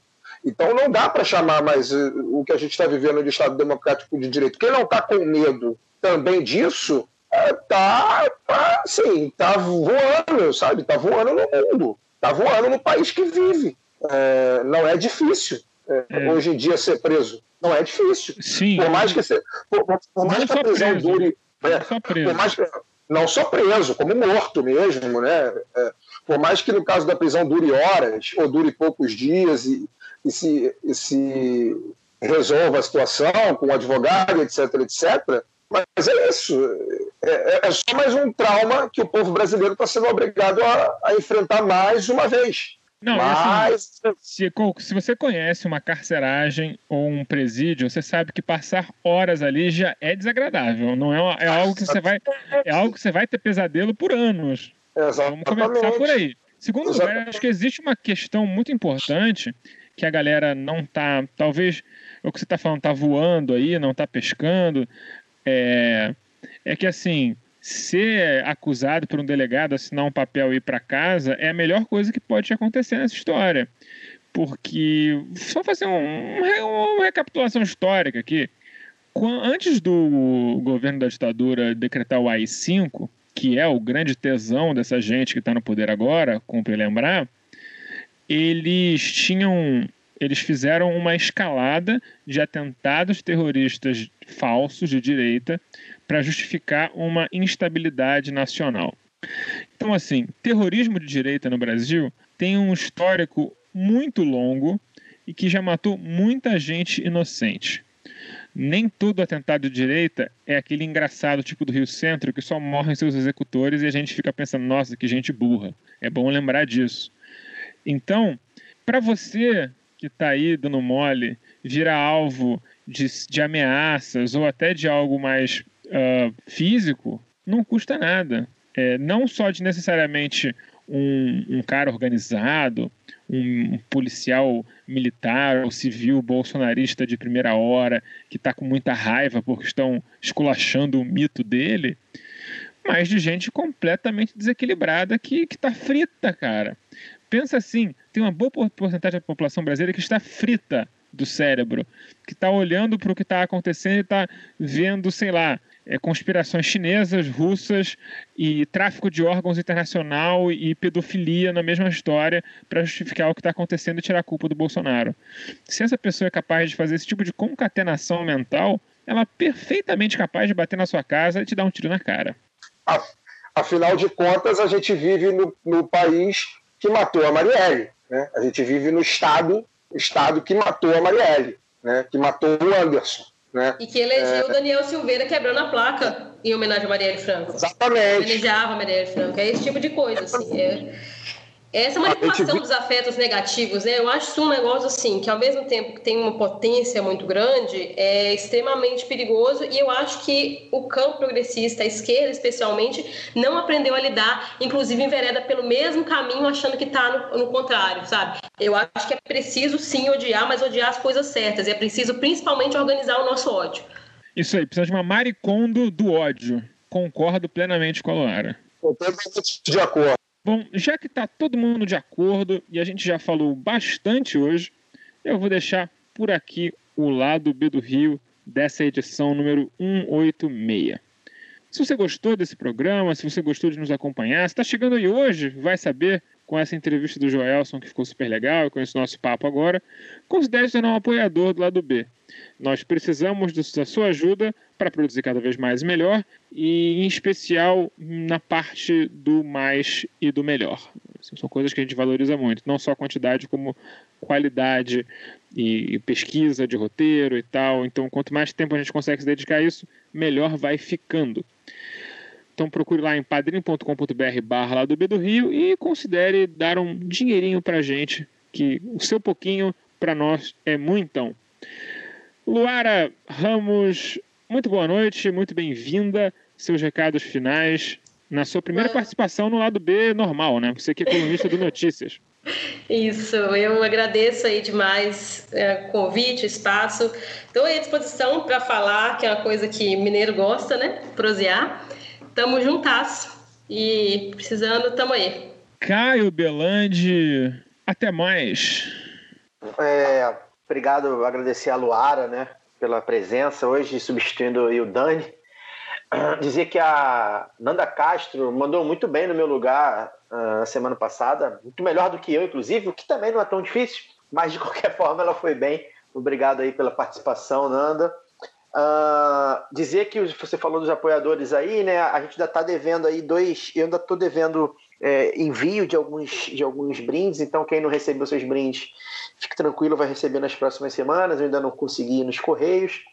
Uh, mas o Paulo Milatias e o Felipe Boquete de Oliveira Braga, novamente, né, não sei se não estão ouvindo mais, não estão recebendo e-mail, não sei o que está acontecendo com os dois, os dois é, é, não responderam, então, por favor, olhem seus e-mails de cadastro aí do PicPay ou do Padrim. Mandem, mandem é, é, é mensagem por e-mail para gente, manda no, entre em contato pelas redes sociais, enfim, deem um jeito aí de aparecer, uh, porque senão, enfim, a gente vai acabar também, do, também é, ressorteando aí os brindes.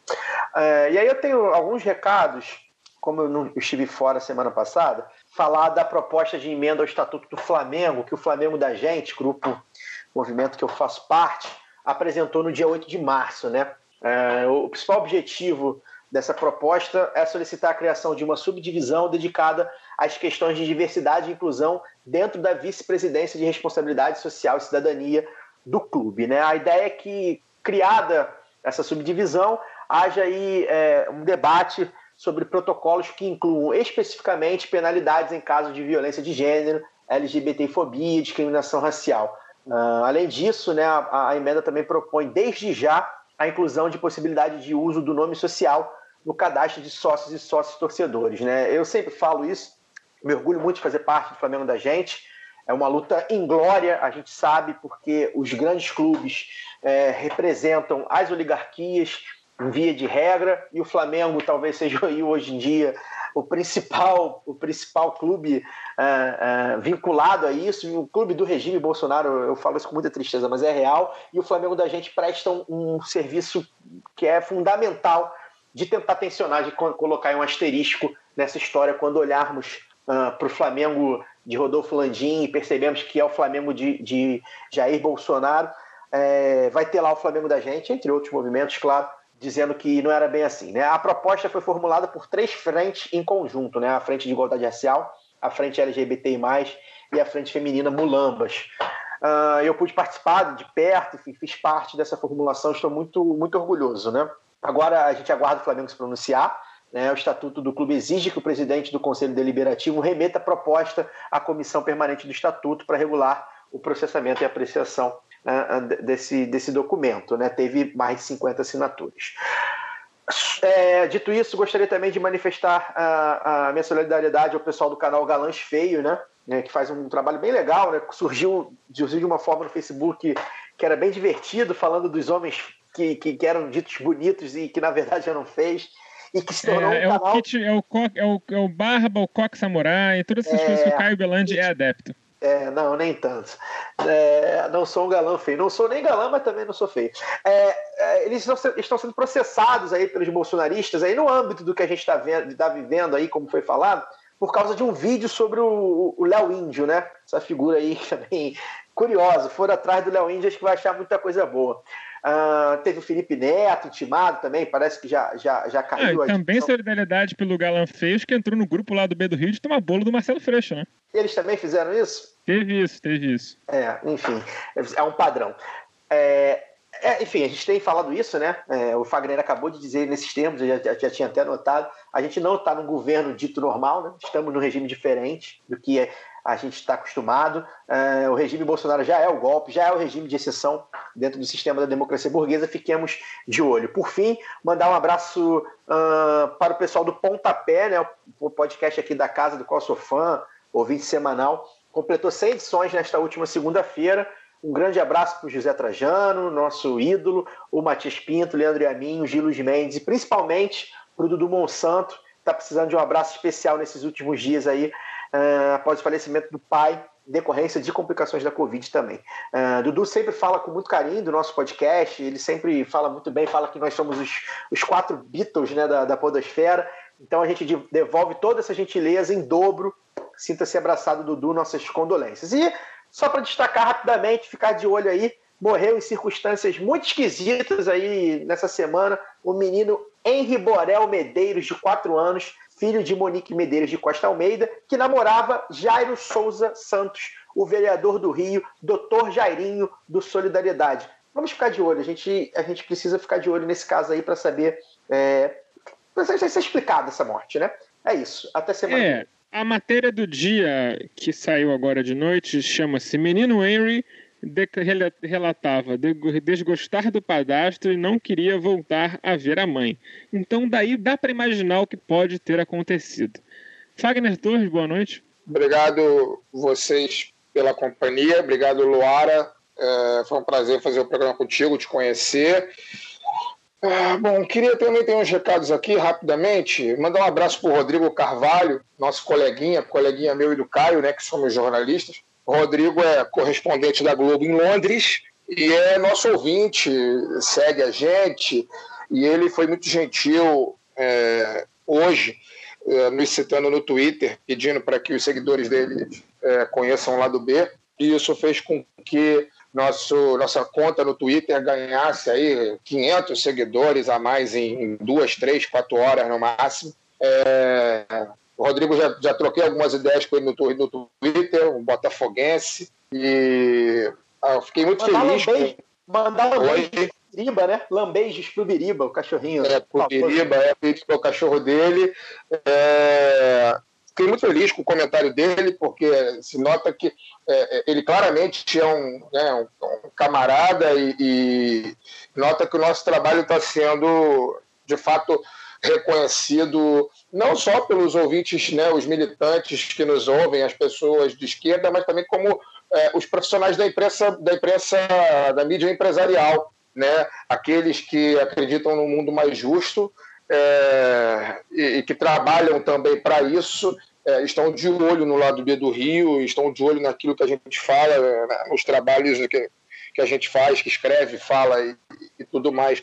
Então, um abraço pro, pro, pro Rodrigo, que também está lá sobre um regime de extrema-direita, né, com o Boris Johnson, que é um político de extrema-direita também, mas mostra, o mundo está mostrando que é, mesmo outros políticos de extrema-direita são melhores que os nossos. Né? O Boris Johnson, pelo menos, não, não negou a vacina, assim como o, nem o Erdogan né, negou a vacina, nem o Netanyahu. Então, por mais monstruosidade que essas pessoas né, sejam, são, são todos monstros, né? mas ainda existe graduação entre os monstros. Há monstros piores que os outros. Né? Então, um abraço para o Rodrigo Carvalho. É, e aí, comentar, dois comentários, mais um comentário que eu queria fazer, e aí eu, eu peço aos ouvintes evangélicos que estão com a gente até aqui, se você conhece um evangélico, um irmão evangélico, um varão ou uma varoa, como diz o Cabo da Ciolo, que está negando a vacina, é, mostra para ele a imagem é, do Edir Macedo, né, se vacinando em Miami hoje. É, para os varões e para as varoas, ele receita cloroquina, é, ozônio no ânus e todo outro tipo de tratamento bizonho que não serve para nada. Mas para ele existe vacina. Né? Está lá o líder da Igreja Universal do Reino de Deus em Miami se vacinando na frente de todo mundo aqui no Brasil. Então, é, para os bispos, vacina. É, para as ovelhas, ozônio no ânus. Né? Então, meu amigo evangélico, meu irmão evangélico que está ouvindo esse programa, mostre essa imagem para o seu irmão, a sua varoa e seu varão que não acreditam no poder da vacina. Né? É, e, por fim, eu quero fazer um comentário, um agradecimento aos, aos ouvintes que mandaram mensagem em função do programa passado. Né? Muita gente disse que se sentiu acolhida a partir da minha, das minhas falas, da minha fala de abertura e também das minhas análises é, do, que, do que pode acontecer a partir do momento que foi devolvida a elegibilidade ao Lula, né? É, muita gente mesmo me mandou mensagem em, todo, em todas as ferramentas possíveis. Aqueles que têm meu WhatsApp me mandaram no WhatsApp, é, quem não tem mandou no Twitter, enfim, todo mundo deu um jeito de entrar em contato comigo para agradecer as palavras e dizer que o sentimento, muitas vezes o meu sentimento era parecido com o que eles estão sentindo e, e que foi bom ouvir o que eu tinha a dizer. Eu queria encerrar a minha, a minha participação então no programa de hoje citando um, um, um poema do Vinícius de, do Vinícius de Moraes é, que eu acho que tem a ver é, com o tempo que a gente está vivendo agora, mas muito mais projetando o futuro que, por incrível que pareça, eu espero que seja melhor que o presente. Eu acho que não tem como não ser. É, acho que a gente ainda vai passar por tempos de sofrimento muito grande, mas o futuro é impossível ser pior do que o que a gente está vivendo. Então, e ele diz o seguinte: com as lágrimas do tempo e a cal do meu dia, eu fiz o cimento da minha poesia. E na perspectiva da vida futura, ergui em carne viva sua arquitetura.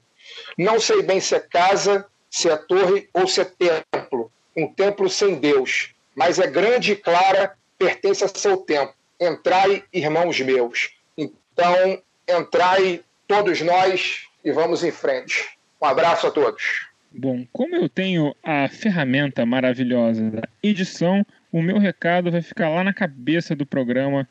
É, falo muito do que o Caio já falou sobre, sobre Dudu, falo sobre o Renatinho. Então tá dado o recado, não preciso falar mais nada.